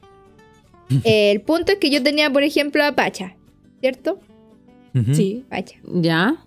Y bueno, sí, me pasó personalmente que eh, no es, oh, qué bruto que me sentí identificada, pero me sentí muy identificada con la parte Cusco-Pacha, con ambos, porque a Cusco suelen asociarlo al, sign- al signo Leo, ¿ya? Por ser un emperador, por tener, no sé, fascinación por el oro, qué sé yo. Yo soy signo Leo, para los que no saben. Y quedé así como, eh, cada vez que veo esta película, eh, porque la he visto varias veces. eh, cuando veo a Cusco, digo, mi pensar que la gente tal vez tiene esta opinión de una solo porque leo, ¿cachai? Y es como, yo soy Pacha, yo soy Pacha, ¿cachai? Entonces, eso quería decir, así como que sí, eh, a veces eh, representamos a los extremos los símbolos, los signos zodiacales, y yo quería decir que no soy Cusco, soy más Pacha. Eso, gracias. que viva la, Con- la astrología. Con respecto a eso, eh, yo quería comentar que. Yo me abstengo eh, de esta conversación. No, no voy a hablar de los signos zodiacales, Ah, ya, sino que quería Escorpión. decir algo con respecto a Cusco. Lo que pasa es que Cusco, eh, ya, sí, tiene muchas cosas negativas, muchas, pero yo siento que tengo unas expresiones muy parecidas a, a Cusco, así como, como de vale verga la vida, algo así. Las mismas expresiones que tiene él, siento que a veces las tengo yo. La cara, la cara triste cuando. Eh, Ay, cuando sí. se llama. O, o, por ¿Eres ejemplo, así como esa llama? parte. Esa parte que la, que la Monse decía que no le había gustado como el, el doblaje de cuando están eh, como en el tronco y dice, ¿va a doler? Sí, ouch. Como que, mm, no sé, de repente he tenido esas expresiones y. O no toques y ese tipo de cosas como que. Sí, no toques sé, ese que me- es de la Barbie. Ese totalmente de ella. Ese, ese muy Sí. yo, el no toques. Y eso, solo quería comentar eso. Sí, oye, a yo mí me quería, gusta Trunk. yo quería hacer una ¿Qué? puntualización aquí. Sí, nosotros solemos hablar de los signos zodiacales, pero igual el huevo yo no me influyó ni influyó mi opinión sobre las personas con los signos zodiacales, por si acaso. Si fuera así, no estaría con un Gemini. Ah. Y estoy ideológicamente Ah. en contra de la astrología, así que. me abstengo simplemente. Bueno, igual siempre Todo lo porque es. Scorpio, ¿cierto? Ah, Sí, debe ser por eso. A mí me causan interés, la verdad. No me baso mi vida en ellos, pero me causan interés y es divertido hablarlos. Yo encuentro que es divertido así como decir, ah, este personaje eres por tal cosa que lo mismo que el MBTI, pero así de, de forma leseo. De hecho, me pasa con muchos horóscopos. O sea, no solo con el que conocemos, sino por ejemplo con el chino, con el... Hay uno nórdico que también... O sea, cada vez que sale un horóscopo así como averigua tu no sé qué, en el Ay, horóscopo sí. de no sé qué. Me yo, encanta. de- de- dele me gusta, dele me gusta. Pinche vieja loca, así estoy yo. El egipcio. También... A mí, oh, a mí me molesta porque po- el- la diosa que sale es como la que menos me gusta. Entonces como que... no. Pero ok. eso Supone en realidad en no es como, un- como que creamos solo que es como esta weá de los test que había cuando salió Facebook, no Ay, sé si se sí. acuerdan, que habían un montón de test de personalidad, de qué fruta eres, qué bebida eres, y pura weá así, eh, eh, así me siento yo con el horóscopo, es como, ¿qué ya, ya, a ver cuál, y más encima siempre Es que... lo mismo que los puntos ahora. En, en Facebook. Deja tu punto y te diré qué electrodoméstico eres. Sí, más, Ya, pero más me gusta, así. eso me gusta más porque es como saber la opinión de la persona sobre ti. Pero la ¿Ya? astrología y estos test lo encuentro solamente lo encuentro ridículo, lo siento. Pero, Pero oye, así como me po. diciendo que qué electrodoméstico eres. O sea, deja tu punto y te digo qué electrodoméstico eres. No es ridículo. O sea, es ridículo. Es que no es ridículo porque generalmente aparece una descripción por cada electrodoméstico Ah, y eso eso te dice Sí, mucho, pero ¿cachai? hay unos que están súper bien hechos y hay otros que están hechos como la wea. Por ejemplo, así como que sale el microondas y te dice es cuadrado. El microondas no es cuadrado de partida, así como que no, es Yo me imagino rectangular. que de la cabeza, que pero es una persona cuadrada. rectangular, es rectangular por la chucha. Ah, Se enchufa. cierto, cierto. Se enchufa. En realidad tampoco Eh, es rectangular ni cuadrado porque es un poliedro, no es una Ya, figura en 2D. Se entiende, Me, me ¿verdad? Es un parece una falta de respeto que el Mati no esté haciendo clases de geometría. Hoy me veía bien en geometría. En la PCU solo respondí geometría. Me salté todas las preguntas que no tuvieran dibujitos. Aquí ustedes van a notar los viejos que somos porque ya no existe la PCU. Es decir, van a notar lo viejo como si la PSU no existiera como hace 10 años.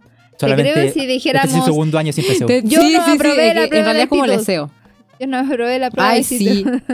Bueno, hay que pensar que este podcast pueden escucharlo en 10 años más. Y ahí Sí. que vamos a sentirnos viejos. Para la gente que no lo escucha sé, en la 10 años más, hu- hubo un tiempo en que existía la PCU. Yo, yo en 10 gente años lo más dice. los demando. Los demando por este podcast. Eh. Mati y Barbie van a dar su análisis extenso o su opinión respecto a esta película. Yo, o sea, puedo dar mi opinión. El análisis extenso ya lo hice, o sea, lo hice pero de manera eh, segmentada. Pero mi opinión es que esta es una película buena. En puntos de pana banana según la Cote yo le daría un 6 de 10. Hijo de... 5,5 por ejemplo. no, es una, no es una película, o sea, eh, sí es muy icónica, muy memeable, pero no sé, siento que es una película que no me ofrece mucho más lecturas de las que ya les di. No, la- no sé si la vería de nuevo, la vería como de fondo, pero no la vería así como una atención, así que no es una de mis favoritas ni me fascina, pero sí la valoro mucho y le agradezco mucho los memes que nos ha otorgado. Eso. 10 de 10 de Ok, Gracias a me toca. por los memes. Sí, amo los Suponiendo que memes. existiera. Perdón, Cote. Ya entendí. Dale, Barbie. Eh, bueno, como mencioné al principio del capítulo y como he estado hablando de durante la semana, estaba muy emocionada por ver esta película. pero muy emocionada. No sé por qué me emocioné tanto, la verdad, porque a mí me gusta, no la encuentro así como tan buena, pero la encuentro divertida. Eh, pero yo creo que eh, la razón por la que me gusta tanto, uno, son los memes. Dos, eh, las llamas. Me encantan las llamas. Y, y los unicornios para el público. Sí, pero, pero aquí hay muchas llamas y como que me encanta que Cusco sea una llama casi toda la película, así como que le agrega un plus. Es como, ya, no me interesaba esto hasta que apareció una llama, más o menos así. Y estaba muy, muy emocionada. eh, de hecho, por la misma razón, es la primera película que no vi a última hora, como todas las anteriores. Eh, porque quería puro verla, de verdad estaba muy, muy emocionada. Eh, me encantan las frases y memes que tiene esta película en general. Eh, pero no, como que no tengo nada más que decir en cuanto a análisis porque todo lo pude decir previamente. Quizás lo único a mencionar, es, si es que no voy a leer todas las frases, obvio, es que eh, no sé, porque no- en ningún momento lo hablamos del tema de que Kronk tiene a su angelito y a, su, diablo. Sí, y los comentarios que ellos hacen son súper heteronormados. No sé si se dieron cuenta. O ¿Por sea, qué? en- en- sobre todo los del diablo. Sí, Eh, sí, eso- sobre todo los del, los del diablo. Sí. No recuerdo los comentarios, Eh, lamentablemente. que decía decía así como- como, como, eh, como tratándolo como de chica. Sí. Porque usaba toga y usaba y tenía un arpa. Decía que era un y como que eso era algo malo. Sí. ¿Cachai? Pero igual el otro se... def- Sí, o sea, tampoco voy a esperar que una película sea una película desconstruida del año 2000. No, obvio que no. Tampoco voy a, cancelar la película por eso, pero sí. Obvio que no. Lo, lo- lo que encuentro valorable es que en todo momento se eh, establece que es un comentario eh, que, que- por, por ejemplo, cuando Cusco está eh, a- eh, como haciendo, opinando sobre las chicas que le presentan, en todo momento eh, se hace como para que nosotros lo odiemos. O sea, es- está hecho para eso, no está como validando ese discurso, sino que al contrario, lo está criticando. Lo mismo pasa con el diablo. eh, el diablo es un, es un inmaduro, ¿cierto? Que no es capaz de dar un argumento racional y entonces ha- hace a- a falacias ad hominem todo el tiempo. con- Sí, sí, para pero tiene un muy buen momento que es cuando Isma le dice a Kronk todo lo que piensa de él y toma el tridente y dice, quítese, yo sí le doy. Claro. y esa, esa, esa, esa parte, ese meme lo usan para otras cosas, po, muy cochinas en, en el Facebook. ¿Lo han visto? Eh, No. no. creo que está sumergida en un mundo totalmente aparte de, de nosotros. ¿Qué quieres Es que por ejemplo, po- ponen un personaje de, de alguna serie o de un anime, etcétera, que sea así como muy, como Cachondo. Sí, y, le, y ponen ese meme abajo, pues quítese, yo sí le doy, ¿cachai? ¿Nunca lo habían visto? Yo, Eh, por no. ejemplo, he visto, por ejemplo, ese de Shrek que dice me calienta más que, Más que el sol de verano. el de verano. Pero no, Sí. ese no. Nunca había visto el de Kronk. Ay, tampoco. pucha, yo encuentro que ese es mejor, ya, pero bueno, eh, es una opinión. Lo otro que quería comentar es que Kronk, eh, bueno, aparte de que ya dijimos que como que o, o rompe estereotipo o es completamente diferente como al hombre que estábamos acostumbrados de ver en Disney, eh, yo lo encontré un poco taku. ¿Por qué? Porque- Todo en contra de otaku, o sea, tú, no tú le veías el lado otaku a No, no, todo. no, no, El no. ñoño puede ser. porque, eh, pero no por el, por el anime, pues, porque ser otaku es como ser muy fanático de algo, ¿cachai? ñoño. Entonces, eh, eh, hay una parte en que ve un pájaro y lo empieza a dibujar y dice que es el, único que le falta para su colección. Sí, tiene, tiene, tiene cosas como ñoñas, como por ejemplo que le gustan los pájaros y habla ardi... ardillés, no sé cuál es el idioma. Ardillenes. Ardillanes. Ardiñenol. Sí. Me, me imagino que es como el ¿El equivalente a los locos que hablan Klingon. ¿No No, es apicultor? apicultor el que, el que explota, explota abeja. abejas. Abejas. El, pero Abejas, no ovejas. abejas. No, eh, ornitolo- orni- la ornitología es la que Esa, se encarga de, estudiar los aves. Me Pero lo que estáis hace- diciendo, yo pensé que era algo relacionado con el ornitorrinco. Ornito Ron- significa ave. Lo ronco roninco. Como el ornitorrinco tiene ¿Quién le pico. dice ronco roninco? Ah, sé. sí, sí, de la era del hielo. Ah. Ronco roninco. Sí. eh, no, eh, eh, esto se llama simplemente avistamiento de aves. Es como un hobby que tiene mucha gente. Que... Sí, pero los dibuja y eso que le falta su como para su colección. Eso es ah, y lo otro es que el ave se parecía mucho al viejito que votaron al principio. Ah, yo no, me- no el que, fijé. el Ya, que no lo hizo perder el estilo. Yo estaba mirando a Isma atrás que le estaba pidiendo ayuda, güey. ¿Qué No me acuerdo ¿Qué del pájaro. Es que donde he visto tantas veces la película me fijo en todos los detalles, en esas cosas como extras. Medio más. O por ejemplo que dejó los zapatos en, en el, en el, en el pantano. Sí. Sí. Ah, sí, eso sí. que me, Y digo, ¿cómo no te vaya a fijar? Sí, porque eran zapatos Eh, bonitos. me acaba de dar risa. Pero Eran sus mejores zapatos. obvio. Sí. Me acaba de dar mucha risa el comentario de la Monse de. Yo estaba fijándome a Isma pidiéndole ayuda atrás. Pero sí, pues sí, me Que estaba corriendo para todos lados. Decía, ¡ah! Pasa corriendo. ¡ah! Entonces, ¿qué? Yo me iba a fijar en eso. Era como un gato. miau, miau. Bueno, hablando de gatos, hay una parte que como que me hizo pensar mucho en gatos, porque cuando... transforma en gato. eh, no, no, aparte de esa parte. Eh, este tema de los gatos me recuerda mucho a la parte en que eh, Pacha se separa de Cusco. Cuando Cusco quiere ir a, a- a- como a ser rescatado por Isma y por Kronk en el restaurante y Pacha se va donde están las llamas y empieza a hablar con ellas. O sea, Ya, el, tema, eso- eh, el tema te recuerda a los gatos. No es que sea el tema de los gatos, porque no tiene nada que ver con gatos. No, espérate, espérate, todavía no llegó.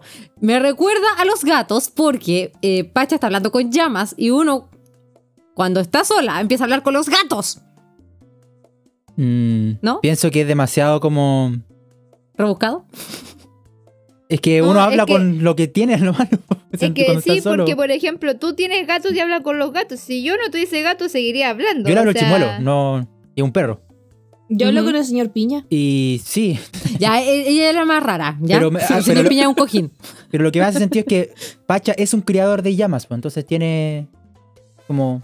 Me imagino me que pasa mucho tiempo hablando con llamas. Sí. Y además, eh, pareciera que lo hace a propósito. Sabe que Cusco está ahí. Y lo habla sí, para que eso también lo me dio la sensación. Es que Como yo que sabía que, que iba a volver. es notorio ver una llama negra con rojo, siendo que todas las demás son blanquitas. Sí. No, yo pienso que Pacha sabía que estaba ahí y se puso a hablar con las llamas en voz alta para que Cusco- lo escuchara. Y ahí cuando, cuando le dice, cansado de ser una llama, y Cusco, sí. Y pone su carita. Uf, pobrecito. Mira, yo, yo es no demasiado sé. lindo, me encanta. No sé si es una teoría o no. Pero yo creo que, bueno, Pacha, ¿se acuerdan que primero le da la mano y es traicionado por Cusco una vez? Sí. Ujú. Ya, después de esa segunda vez, cuando como que empieza a ser como más bueno con él y pasa esta conversación de me lo hizo mi esposo, deje con ganas. Ujú. Eh, eso eh, creo que ahí en ese momento Pacha se da cuenta que a pesar de en un principio le dice así como yo pensé que había bondad en todo el mundo, pero tú eres la excepción. Ujú. Fue después de la primera discusión. Entonces, después de la segunda, cuando tienen esta conversación, yo creo que ahí se da cuenta que en realidad sí tiene algo de bondad. Y de hecho, por eso, cuando dice ahora tenemos cuatro días para llegar al palacio, el tipo dice, no sé, en cuatro días puede pasar cualquier cosa, porque ya sabía que lo tenía en el bolsillo prácticamente. No digo que Pacha así como que se haya quedado por- con él por interés, pero sabía que era bueno. Entonces, Sí. por eso ya no se había alejado y estaba ahí. Pacha es como un tío Bairo. Claro. Sí. Eh, pero dejemos la referencia a Taku de lado. Eh, la, ¿Te pasas? Mira, muchos otakus se van a ofender. Y muchos no otakus se van a ofender porque de- e insinuar que Avatar es un anime. Sí, Ya, ¿qué onda? sí, pero eh, la misma Barbie dijo, la misma Barbie dijo que otaku no es en el sentido de anime, sino de Ya, sí, sí. eh, nerd, ya, esto es Ujú. nerd, ya. Ok. Dejen su lado más nerd y apoyen más su lado dis, dis nerd, Nerd. ¿ya? Disney. Le falta el dis. Más dis menos nerd. Eh, entonces, eso creo. Y bueno, eh, no sé si por qué estamos hablando de eso y no estamos hablando de por qué. Porque, bueno, Cusco se va con la ropa de Pacha y luego Pacha aparece con la ropa. Es como, ¿qué? ¿Qué, qué, qué pasó? No, Cusco tenía como el. El. Ay, ¿cómo se Poncho. llama? Tenía el poncho y tenía el gorro, se lo saca a los dos porque estaba disfrazado con la ropa de Pacha y se va a vivir su vida de llama. Y luego Pacha aparece hablando con llamas con su ropa. Yo pienso, yo imagino que cuando. Me sorprende, Bárbara, para, Uy, no me que di hayas- cuenta. a ver, a- para que hayas visto esta película tantas veces y no te hayas dado cuenta. No, no me di Yo cuenta. pienso que Pacha igual no lo quiso dejar solo, sino que lo siguió pero de lejito y ahí recogió su ropita. Y se Pero pasó. su ropa, güey. Su ropa. ¿Cómo? Em, Yo me imagino lo de quería- dejar esa ropa. Y estaba en una llama y la llama, mira, muy lindas podrán ser, pero no son. Son hediondísimas. No, sí, sí. eh, tengo que admitir que, Claro. que esta Yo he película. estado eh, Mm. con llamas al lado y son hediondas. No, y yo esta, Y escupen esta- algunas. esta es una de las pocas películas que yo no puedo comer mientras la veo. Porque me da una sensación de, de olor al Es que son hediondas llama las llamas, fuerte. pues. Bueno, sí, sí, considero que lindas, Pacha debe estar acostumbrado al olor de llama porque es un criador de llamas. Bueno, sí. Pero igual, aunque estés acostumbrado. Además que eh, como que no pararon porque donde eh, él viajó, primero viajó hacia eh, el palacio, después se devolvió a su casa eh, un y no alcanzó casa. a dormir. Mm. Estuvo un ratito si- O simplemente sea, Pacha también y estaba volvió a salir. en otras palabras. Sí, sí, No se bañó en cuatro días. Sí. Es- sí. Eso son o hechos. más. Bueno, si consideramos mira, el río como un baño. Nada, nada en esta película tiene como lógica si consideras que Cusco estaba tiritando y literal está forrado en lana de alpaca. Entonces, como, Mm. Y lo más chistoso es que le, le ponen un, cho- una- un, un una poncho de lana de, la albahaca. De, de lana de alpaca, sí, pues. Entonces, como De ya. albahaca. ¡Dije Dije alpaca! Yo dije albahaca. Ah, yo pensé que me estabas calumniando otra vez. Y es De de llama, de no de alpaca. ¿Por qué seguimos diciendo alpaca si es de llama? Eh, Yo tengo chetines de eso y son súper calentitos. Ok, sigamos. ok. Gracias, Yo también tuve. eh, además, lo- así como lo último que quería decir era, eh, por favor, fijémonos los nombres de los platillos en el restaurante. No sé si se dieron cuenta. Sí. Eh, mata suegras, chancla vieja y levanta muertos. Y también después le dice, les traigo sus cochinillas de cortesía. Literalmente una cochinilla. Sí. Y encima con una bombilla como que le chupan el interior. Qué Me hubiera gustado que hiciera así como una sobre así como viscosos pero sabrosos. Ah, como en el Rey León. Y me hubiera como un una referencia. Sí. Sí, puede haber sido. Eh, eso, porque todo el resto de anotaciones que tengo literalmente son frases de la película. Bueno, yo eh, no sé si he dado mi puntuación a esta película, pero... Ah, yo no la eh, di. Ahora vamos a empezar a dar puntuación. Panta, No pana sé, banana. no sé, de pana no sé. banana. No sé si puntuación, pero es que yo no he dicho si me gustó o no me gustó. Ah, ya. Ah, ya, pues, dale. Eh, creo que esta película es, es buena, sí, es divertida. Pero a la vez pienso, claro, que es como que no es muy profunda, no... no sé, por ejemplo, si la veo ahora, tal vez no la vaya a ver mañana, ni el mes que viene, ni probablemente hasta fin de año. ¿Ya? es como decía el Mati, como que es algo que pondría mientras hago aseo, ¿cachai? Para, mm, no sé, para tener de fondo, ese tipo de cosas. Sí la encuentro buena, creo que los chistes son muy divertidos, el guion es bueno. Eh, pero insisto, como que esta sensación de desagrado de Cusco al principio como que hace que no me agrade tanto como para no verla de nuevo, porque te- para ver toda la película tengo que pasar por ese principio desagradable, po. Entonces como, para mí desagradable al menos. Entonces como que, mm, sí, yo no suelo saltarme las películas, así que no me la voy a saltar, obvio. Eh, entonces eso como que me molesta un poco y creo que es como la parte como más... O sea, la parte que más mala podría calificar esta película. El resto, claro, es como que es bueno, pero no sobresale. ¿Ya? Y en, base, como con base en todo esto, eh, yo diría que podría ponerle una calificación como de 6.5, algo así. Encuentro que también es buena, pero no es muy buena. ¿Sobre 10 o sobre.? Sobre 10. po. Ah. Sobre 10. Eh, es buena, pero no es de mis favoritas en realidad. Pero sí es una película que podría ver de nuevo y que podría ver para subirme el ánimo, para ese tipo de cosas. Entonces, sí, creo Mm, que Ya. su puntuación está por ahí. Yo diría que un 7 tal vez. Porque es una película, como les digo, que sí podría ver para subirme el ánimo. Para... para ¿Cómo se llama? Para, para esos días tristes. Ah, para estos días nublados Mm. tal vez. Y, y también ¿verdad que me gusta, tiene el plus, como había dicho la Cote en- desde el principio, principio de este capítulo, de que igual está como, en teoría, basado en, en, esta, en esta cultura latinoamericana, entonces como que eso igual para mí le da un plus.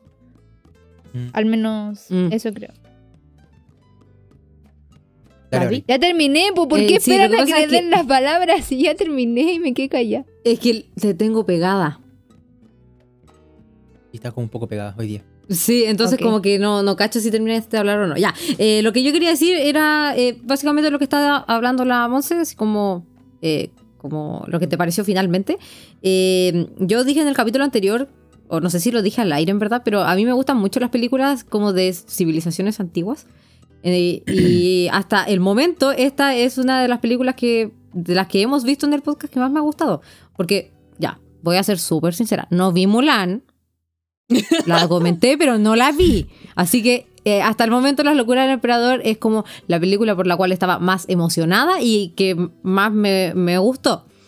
Eh, y eso finalmente, no le voy a dar puntos así como los de la, los de las chiquillas porque no me parece válido para, para, eh, para mí puntuar mis, mis películas. No van así, sino que van entre las que me gustan, las que no mucho y las que no me gustan, simplemente. Sí, y esta es una de las que me gusta. Para, para mí también, eh, lo que pasa es que yo puntúo eh, con el sentido de que como que se hagan una idea de cuánto me gusta, porque Ah, eh, decirme, porque si digo, me gusta, y digo, eh, sí, me gusta, es como es diferente, ¿cachai? Entonces Ah, ya, como sí, que sí, quería sí, que se hiciera la idea, porque en realidad yo creo que si la tendría que armar un ranking de verdad, así como... Sí, con como que habría que, que armarlo con, como, con tiempo y colocando varias películas como para que se notara que, por ejemplo, la 10 es esta, la 1 es esta. Como más o menos. Y no soy tampoco como la Cote que todas las películas le gustan, excepto El Planeta del Tesoro. Y Dumbo. Maldito. Porque, es- porque a la, a la Cote siempre dice, oye, esa película me gusta y me gusta y me gusta. Y Me no todos somos así. Es como las personas, ¿viste? Si a la cote es así, le gusta, le gusta todo. sí. Excepto la pio. y el cilantro. Ay, sí. Sabe. Ay, que el cilantro. No. Ah, Ya, con ya, cilantro, sí, qué ya, rico. ya, ya perdieron su Ah. oportunidad para, para defender al cilantro. Ya fue. Sí, ya, ya fue lo del cilantro. Ya, Me entonces... perdona, es que yo O sea, el cilantro no decía ser defendido. El cilantro. El cilantro es lo máximo y no, tiene- no, no, no, no necesita. La. Isma tenía Ese- cilantro en los dientes. Mira, Mati, No se sabe. para mí tú eres el vecino de la princesa del. Diario de la princesa. Así que para mí tú eres una persona amargada en mi cabeza. Pobrecito. Pero con amor te Pobre lo digo. Mati. Em, lo que tenía Isma en los dientes era cilantro o era perejil. No se, di- no, se, no se- no se dice, era algo verde. Pudo haber Sí, sido pero espinaca según- considerando que come las La cositas de empanada de pina. Sí. Ah, cierto. Ya, oye, ¿nos vamos a la siguiente sección de preguntas? Sí, para comentar, vamos. preguntas A no ser que alguien comentarios. quiera decir algo más. Eh, Los puntos pana banana son de pana banana. No, nada más. Entonces vamos con la música de. Preguntas, Cambio de comentarios. sección. Sí. Tan, tan, tan, tan, tan, tan, tan. Y Vamos a ponerle la sección del público. Sección Sí. del público. ¿Sí o no? Ya. De nuevo. Música para la sección del público.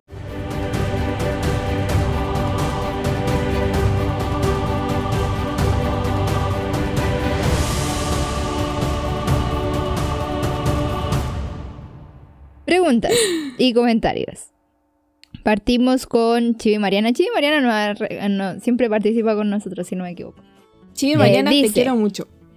Eh, la recuerdo porque fue una de las pocas películas que mi mamá nos llevó a ver. Siempre iba mi papá. Pues, Mm, yo podría decir que mi papá era el que me llevaba a arrendar la película. En ese tiempo yo no iba al cine, yo arrendaba las películas en el videoclub, eh, que no era Blockbuster claramente, porque era muy caro, eh, ahí a la vuelta de la casa. Ay, Mm. sí, yo también. Yo gracias a eso me aprendí el root de mi mamá. y, era, y a mí, en mi caso era así, también era mi papá el que me llevaba la mayoría de las veces. sí. Por alguna razón, mi madre no es tan fan de las películas y del cine, así que no tampoco me pasaba mucho que iba con ella. A mí me pasa todo lo contrario que, que a estas personas de acá.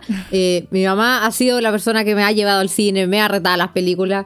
¿Para qué decir que mi papá desapareció total? Otra historia. Oh. Oh. Eh, pero nunca, eh, así como recuerdos de ir al cine con mi papá, fueron dos películas y las tengo muy presentes porque eran malas. Sé que son Ah, pocas películas cuando malas. chica. Entonces, una era Chicken Little y la otra era eh, esta de los mini espías. Ay, pero, no- pero no sí. los mini espías, sino que esta de Shark Boy y Lava Girl. la Disney. Ah, ya, ya, ya. Eso ya. yo, Ya, e- esas son las películas que tengo de recuerdos con mi papá. Todo el resto de películas las vi o en VHS, porque las tenía en la casa, o las arrendaba, o mi mamá me llevaba al cine a verlas. Ujú. No. No, en mi caso. Mi papá, para mí fueron dos cosas. Mi mamá arrendar películas, mi papá me llevó siempre al cine, entonces. Mm. En mi caso era al revés, porque, o sea, no sé si al revés, pero sí, mi papá me llevaba, era el que me llevaba siempre a arrendar las películas, y en estos tiempos eran tiempos de arrendar películas. Y eh, Mm, mi cierto, mamá me ahí- lleva a todos lados desde siempre, que yo recuerdo. O sea, mi Oh. mamá me llevaba a obras de teatro si yo quería ir, a ferias del libro, y ahí esperaba como burra que yo miraba todos los O libros. sea, cuando yo digo que mi papá me llevaba al cine, ¿eh? por si acaso. igual. Cuando yo digo que mi papá me llevaba al cine, me refiero a que mi papá me dejaba en el cine. Ah, Pucha, pucha el macho. No, a veces, entraba, a veces entraba a ver la película, pero cuando la película era, era muy infantil, como por ejemplo la de Bob Esponja, mi papá no entró. Ay, no, mi mamá siempre entró conmigo. Mi papá dormía. Aprovechaba de dormir. Me hubiese dado, mira, recuerdo, ahora que la Barbie lo mencionó, de que mm, fuimos a ver Shark Boy y la Girl. Puta, historia es muy chistosa. yo estoy riendo adelante. Sí, lo que pasa es que fui esa a verla, normalmente sí, mi mamá me llevaba al cine, pero igual eh, muchas veces iba al cine con mi familia, ya sobre todo más de grande. Y esa vez la fui a ver con mi papá y mi mamá. y la fuimos a ver, Pero ya, ya, perdón, la fuimos a ver en 3D.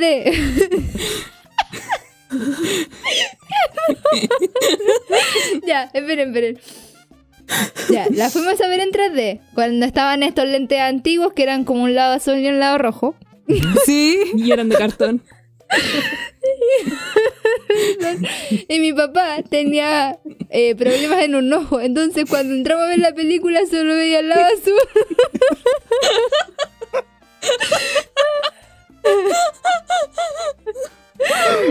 Oh, puta. Perdón, es que es muy gracioso acordarme porque precisamente me- acordaba de solo una vez que mi papá, mi papá ronca cuando duerme. Entonces, me acordaba de solo una vez que mi papá se quedó dormido en el cine con Cuática y fue esa vez porque veía todo azul, entonces no le resultaban los efectos.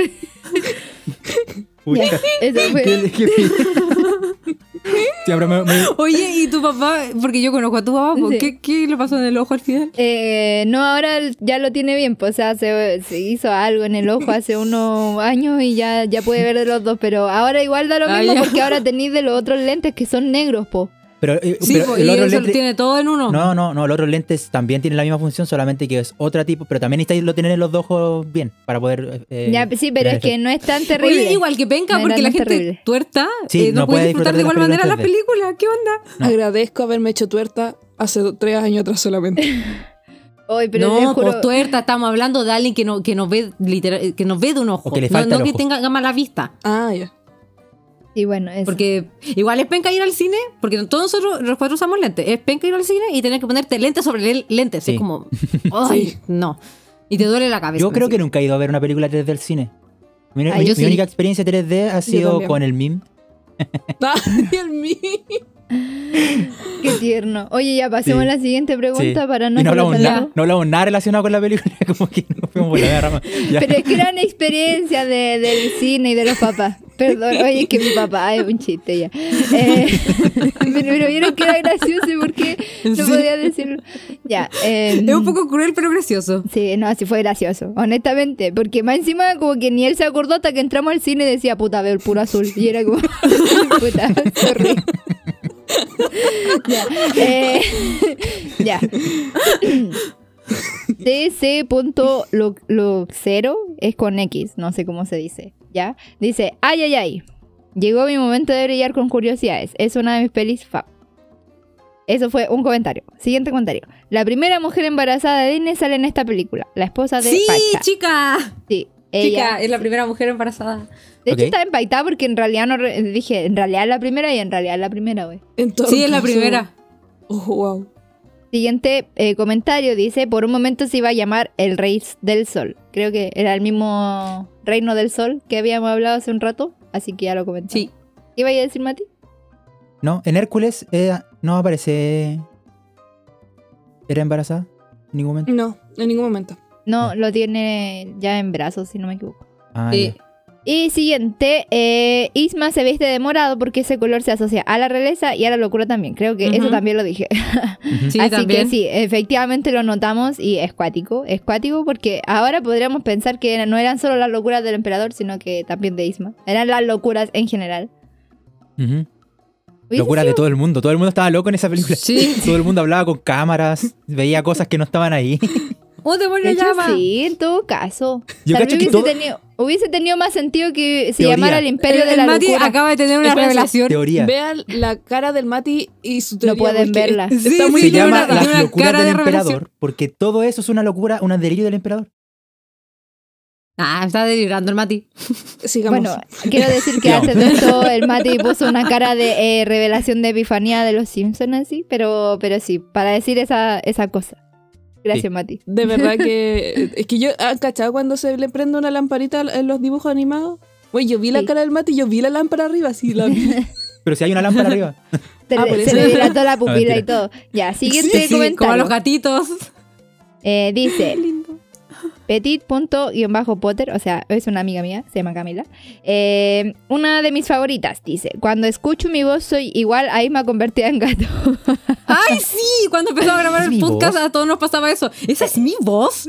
Sí, de hecho fue un poco difícil acostumbrarse. Creo que hasta el día de hoy es un poco difícil acostumbrarse. Nosotros teníamos que escuchar los capítulos eh, después de que el Mati Para los edita. Y Ujú. pues sí, es, es un poco perturbador escuchar su voz y decir exactamente lo mismo. Como dato Y a veces- anecdótico, a mí me pasa que eh, escucho el podcast y como que me, me pongo a hablar con el podcast como si lo estuviese grabando y en realidad ya está grabado y es como es- estúpida. Pero gracias. eh, ¿Qué iba a decir? ¿Algo, Mati? Eso mismo iba a decir. Ah, Te voy a contar ¿qué tu es? anécdota. Ah, que soy una estúpida. Ok, gracias. Eh, también dice amor eterno a Gronk y a Pacha. Obvio, Sí. porque son unos pancitos de Dios. Creo que Pacha son pura bondad. Sí. Me, encanta, eh, chica. Me como extraña. ella. eh, ¿ah? me extraña porque Kronk es como... ¿Por qué está con Is- Isma? Como, como...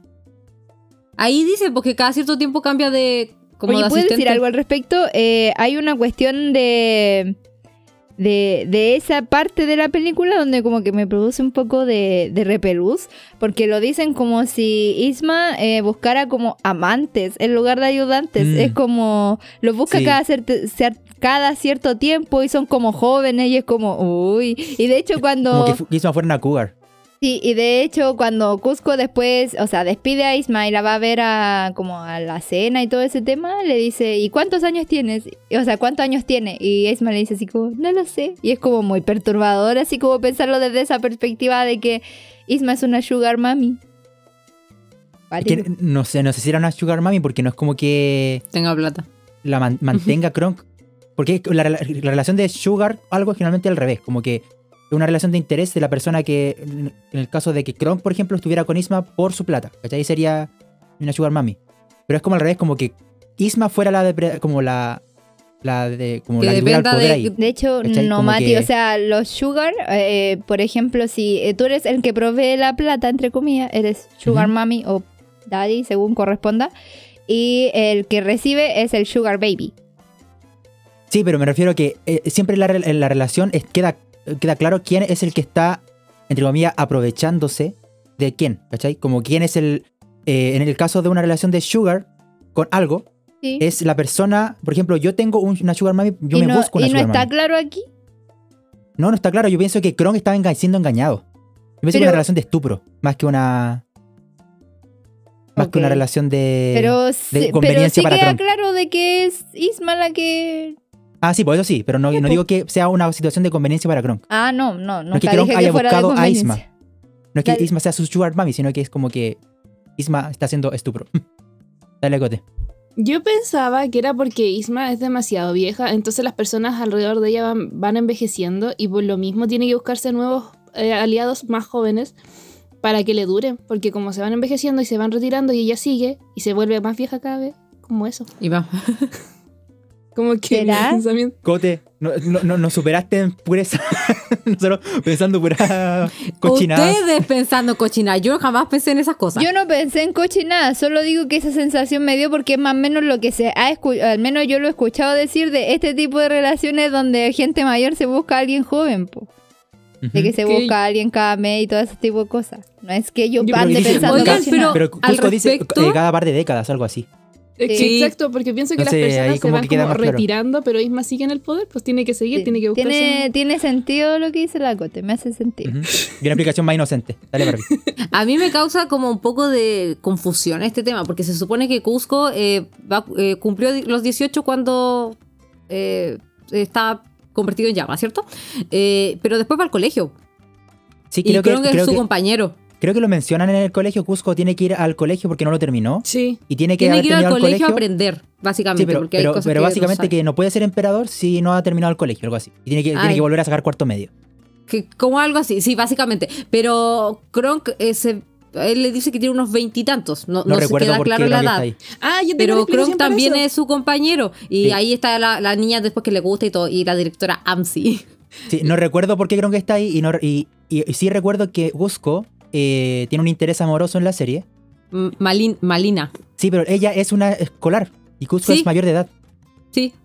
Y por eso espera que ella se gradúe para, para casarse con ella. Pero, eh, Pero lo ¿Pero que- igual- qué? ¿Se casan? yo creo, en mi cabeza sí. ¿O está Ah, esperando? pero- No, no sé. Pero bueno, en el- estamos hablando Bueno, de... la cosa es que eh, el, el por qué Kronk entra con Cusco a estudiar es por la directora AMSI, para tener a alguien infiltrado. Y ella es la Mm. directora, puede meter a quien quiera. Sí, y Cusco se da cuenta que es Isma, pero Kronk eh, no, no se da cuenta que es la directora AMSI. Entonces en todos los capítulos pasa exactamente la misma parte en que eh, la directora AMSI le, le da, a- le, eh, como que le dice un plan a, a Kronk para molestar a Cusco y él dice, pero directora AMSI, ¿por qué? Pero si soy Isma. ¿Y qué pasó con la directora AMSI? Es muy... No sé. Sí, creo que es demasiado estúpido para este mundo. No lo sé, piensen que Superman no lo, no lo encontraban porque se ponía lentes. Oye, eh, respecto a eso igual, eh, no creo que la- el motivo por el cual Cusco estaba en la escuela era para aprender a ser buena persona. No era solo porque no había terminado el colegio. Sí, y porque sus compañeros lo ayudaban. No, pero Mm. era por eso, porque me acuerdo que cada vez que cometía como una- un acto mezquino, como que le decían, no, vaya a reprobar y no vaya a ser nunca emperador. No era Sí, por el hecho de que sí, eh, reprobara no. en conocimiento explícitamente.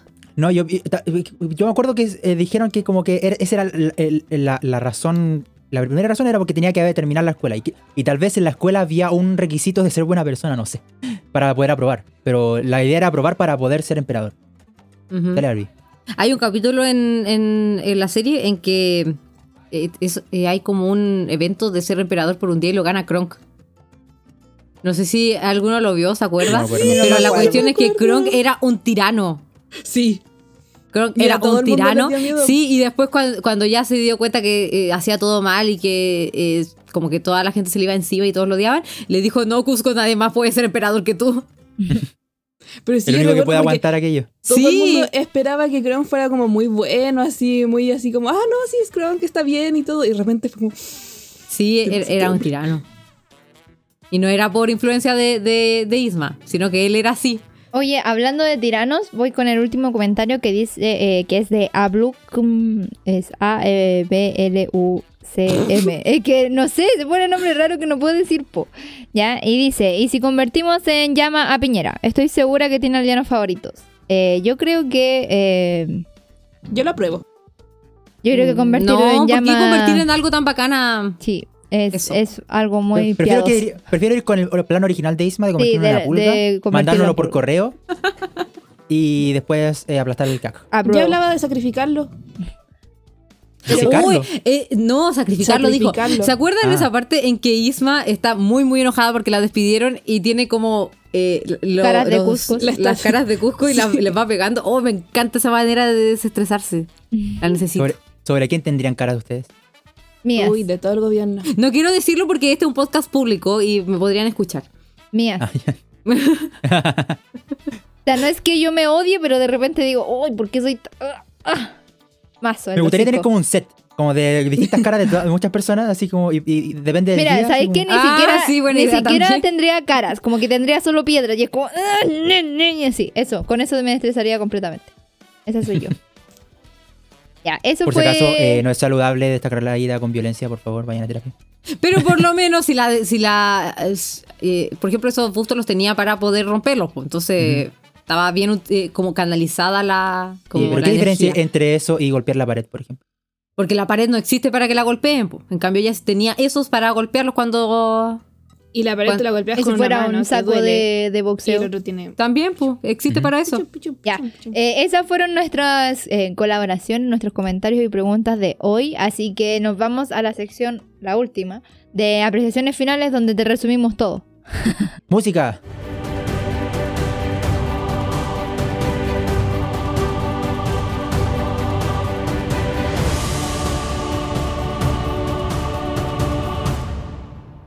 Eh, al parecer, como esta sección la, hice, la hicieron para mí los chiquillos, eh, esta mm, película es buena, sí, a la Barbie y a la Dakota le encantan. Eh, pero es, es porque es una película divertida, es una película con buenos personajes y una historia relativamente buena. Digo relativa porque tiene como sus absurdos que, que de repente así como que no dan, no caen como en tu lógica, pero en realidad funcionan para la historia y, y funcionan bastante bien. ¿Ya? Hacen que la historia progrese y sirven de algo. ¿Ya? Em, Dirían ustedes que es una película para que lo vean niños. Yo de más que sí. Sí. Sí, hay Yo cosas que quizás no entenderían, pero lo mismo. no importa. Como él estaba No, no es soñando con. Ricky. Estaba soñando Claro. con Ricky y ya no lo Estaba entiende el niño. No es que le vaya a producir un trauma no entenderlo. En otras películas. Sí, y mm, eso. Eh, tiene buenos personajes, tiene buena trama, la animación está ahí relativamente. No tiene mucha música, no es una película muy musical, así que si te gusta como ese rasgo de las películas Disney, como que esta película no, no podría ser tanto para ti, pero sí para los chiquillos. En opinión de los chiquillos, Eh, tiene una, un par de canciones buenas y que, que ayudan ahí con la historia. Insisto, no es como yo no dije que la canción fuera mala, mala, pero no, para mí no pega con la película. Y mm, aún así, no es una película musical. O sea, tiene dos canciones literal y no tiene nada más. Y ninguna es cantada por los protagonistas. ¿Ya? Eh, es una película dinámica, rompe con algunos esquemas de lo que ya hemos estado viendo en las películas Disney, que era, por ejemplo, que es el tema de la historia sin romper la cuarta pared, que esta es la primera vez que lo hace, con un personaje antagonista que te hace odiarlo hasta patearlo en la ingle y luego amarlo un poquito más. Eh, no sé si me queda algo. Ah, bueno, no resaltan nada, como les mencioné. O sea, es buena, sí, pero no es como, oh, qué bruto, qué animación. O, oh, qué bruto, qué personajes. O, Yo oh, creo qué que bruto, qué historia. como en lo cómico. Pero Sí, no tanto ya- como otras películas. O sea, insisto, tiene, todos sus elementos son como buenos, pero por ejemplo no está como al nivel de en su momento de Aladdin o en su momento de Lilo y Stitch. Yo creo que no están en comparación. Yo encuentro que, bueno, yo ya lo dije en Aladdin, no la encuentro así como tan... Sí, pero es que igual tú tenías apreciaciones impresionantes. Por ejemplo, una de las razones por las que más te gusta esta película es por las llamas. y por las civilizaciones antiguas, que son rasgos que son súper tuyos, pues, ¿cachai? Entonces por eso digo no, pero que yo la- estoy hablando solamente como de la parte cómica. Insisto, es como... Es lo que... Como que hablaron muy rápido y me ahogué. A mí la, única cosa que me hizo reír mucho en, en Aladdin fue eso de ni los sueños, porque cada vez que lo digo acá en la casa me mata la risa. Pero aquí es como que me río todo el rato. Entonces, por eso eh, quería hacer como el, el hincapié en eso. Pero para ti, pero para el Mati no. Sí, po. Entonces, como. eh, por eso digo que no es como, ay, qué bruto que este. El humor sí es bueno, pero no es como para todos tampoco, porque igual es como un amor súper simple. Si lo pensamos, es como. El humor se lo dan los personajes. ¿Ya? Y eso es como rescatable igual porque. Son los personajes, lo- o sea, la personalidad de los personajes los que ayudan y apoyan todo esto. Eh, no sé, ahora sí. No sé si se me queda algo que decir. No, no No. Eh, lo que sí yo quería decir es que en ningún momento, bueno, yo sé que no comentamos las secuelas ni ese tipo de cosas, pero en ningún momento mencionamos que existe una secuela. Bueno, ahora, ahora lo podemos mencionar, ya que Al es, inicio puse es como spoiler. una apreciación final. Sí, Eh, existe, ya hemos mencionado varias veces, la serie, ya que como también mencionamos durante el podcast, yo al menos encuentro que es como un desarrollo mucho mejor de los personajes que ya tenemos en la película. O sea, no es como que te los arruinen, como pasa en muchas ocasiones. Eh, También tiene una secuela que de hecho sí creo que arruina un poco el personaje. La secuela no es sobre Cusco, es sobre Kronk. Se llama Las aventuras de Kronk. Y claro, Mm, esta... Las las- locuras parece que también se llama. ¿O no? No lo recuerdo. Ya no importa. Pero, Pero es de Kronk. Sí, Sí. esta película es de Kronk y a, a mi parecer, no sé de ustedes si la han visto o no, pero eh, Sí, sí a mi vi. parecer no es tan buena como la serie, por ejemplo. Es mucho mejor ver la serie. Me pasa lo Sí. mismo. Eh, de hecho, a mí me pasa que encuentro más entretenida la serie que la película de la locura del emperador. Así que imagínense cómo me gusta la serie. Yo hace tiempo que no la veo, así que no podría hacerme una, Yo una no- opinión todavía. Yo no recuerdo haberla visto entera, pero sí recuerdo que el capítulo que vi igual era gracioso. O sea, tienen como los mismos chistes y salidas que provocan los personajes en la película. Entonces sí ayuda. Más los bastante. personajes nuevos. ¿Vos te ibas a decir algo? Ah, sí, que algo que, que quería mencionar era que en esta película, eh, hablando de cosas para adultos y todo, también hay muchos chistes para adultos que me dieron mucha risa. Por ejemplo, cuando Isma va y se levanta el vestido para sacar la daga y como que se levanta y todo es como ¡Ew! Ah, sí. Después, ah, no, Por ah. favor, no. No, pero igual ese, ese chiste igual funciona para los niños, creo yo, porque es como que una viejita se levanta el vestido y es como... "Uh". Ew. sí, yo encuentro que son más para niños que para adultos. Eh, el Ricky sí. el Ricky sí. Eh, Bueno, Como para señores. ¿recomendamos Sí. esta película? Sí, la recomendamos si quieres pasar un buen rato, si es una película ligera dentro de todo y no trata temas muy complejos, así que sí la recomendamos para que la veas con un niño, sí, obvio, para que el niño la vea solo también, pero de igual te va a hacer preguntas porque los niños son preguntones. Y em, sí, está A dentro menos que la de... vea- Es una buena película, la verdad. Pero como dije, y como dijimos y mencionamos a lo largo y extenso de este podcast, eh, no, no destaca por nada en particular. Tiene sus puntos fuertes, sí, como el humor y lo- los personajes, pero eh, es así la cosa. Eso es la locura del emperador, ¿o no? Sí. Sí. Y Puedo contar una anécdota. Ya. sale Barbie. Lo que pasa es que, eh, no sé si nuestros oyentes saben, pero yo cuando tenía como 12 o 13 años fui a Disney. Y estaba muy, muy emocionada por ver el, como la atracción de las locuras del emperador y era muy aburrida. ¿Había? Oh. Sí, había una, pero era, no, no recuerdo de qué era, pero era muy aburrida y después quedé como muy decepcionada. Y la tienda, porque después de la atracción hay como tiendas que venden como de- eh, artículos de, de esa película y también era como muy penca. Entonces yo creo que eh, recomendación para la- los trabajadores, las personas que tienen Disneyland, por favor hagan buenas atracciones de la locura del emperador porque Por vale la último, pena. Una montaña rusa como la de Isma. Tienen Sí. que jalar la palanca. Y dependiendo de la Sí. palanca se van por un recorrido distinto. Oh, pero qué buena idea, Mati. Anda a trabajar a Disneyland, Disney. por favor. Sí. Ya, e- eso era todo lo que quería comentar. Bueno, yo sí también fui en parque, pero no recuerdo haber visto merchandising de... Es que tú fuiste al, al de París, yo fui al de el que está en Orlando y ese es más grande, pues tiene todos los parques ahí, son como cinco. Aquí son tres, Mm. pero es que igual, Mm. eh, a lo que iba yo es que normalmente, eh, bueno, en un plus, esta película igual es infravalorada en muchas ocasiones. No hay mucha merchandising al respecto. O sea, si tú vas a una tienda Disney, por ejemplo, Disney Store o tiendas Disney o etcétera, etcétera, a lo largo de, y ancho del mundo del internet incluso, eh, no encontré mucha merchandising de las locuras del emperador. po. No. No es como tan, oh, qué bruto, qué comercial. Entonces, eso como dato. Yo creo que deberían sacarle más jugo. Ya no, ya, Sí, ya fue. A no lo- ser que hagan un remake o un live action. No, no, no, No. hagan live action. No. Que la reestrenen Sí, yo diría que la ¿Sí? razón. y sacan su merchandising ahí. Yo cuando fui a. Machu Picchu busqué el laboratorio de Isma y no lo encontré. Porque no Oh. estaba en Machu Picchu, ¿no escuchaste cuando dije que era la, era la ciudad al lado? ¿No? Tipo. Sí.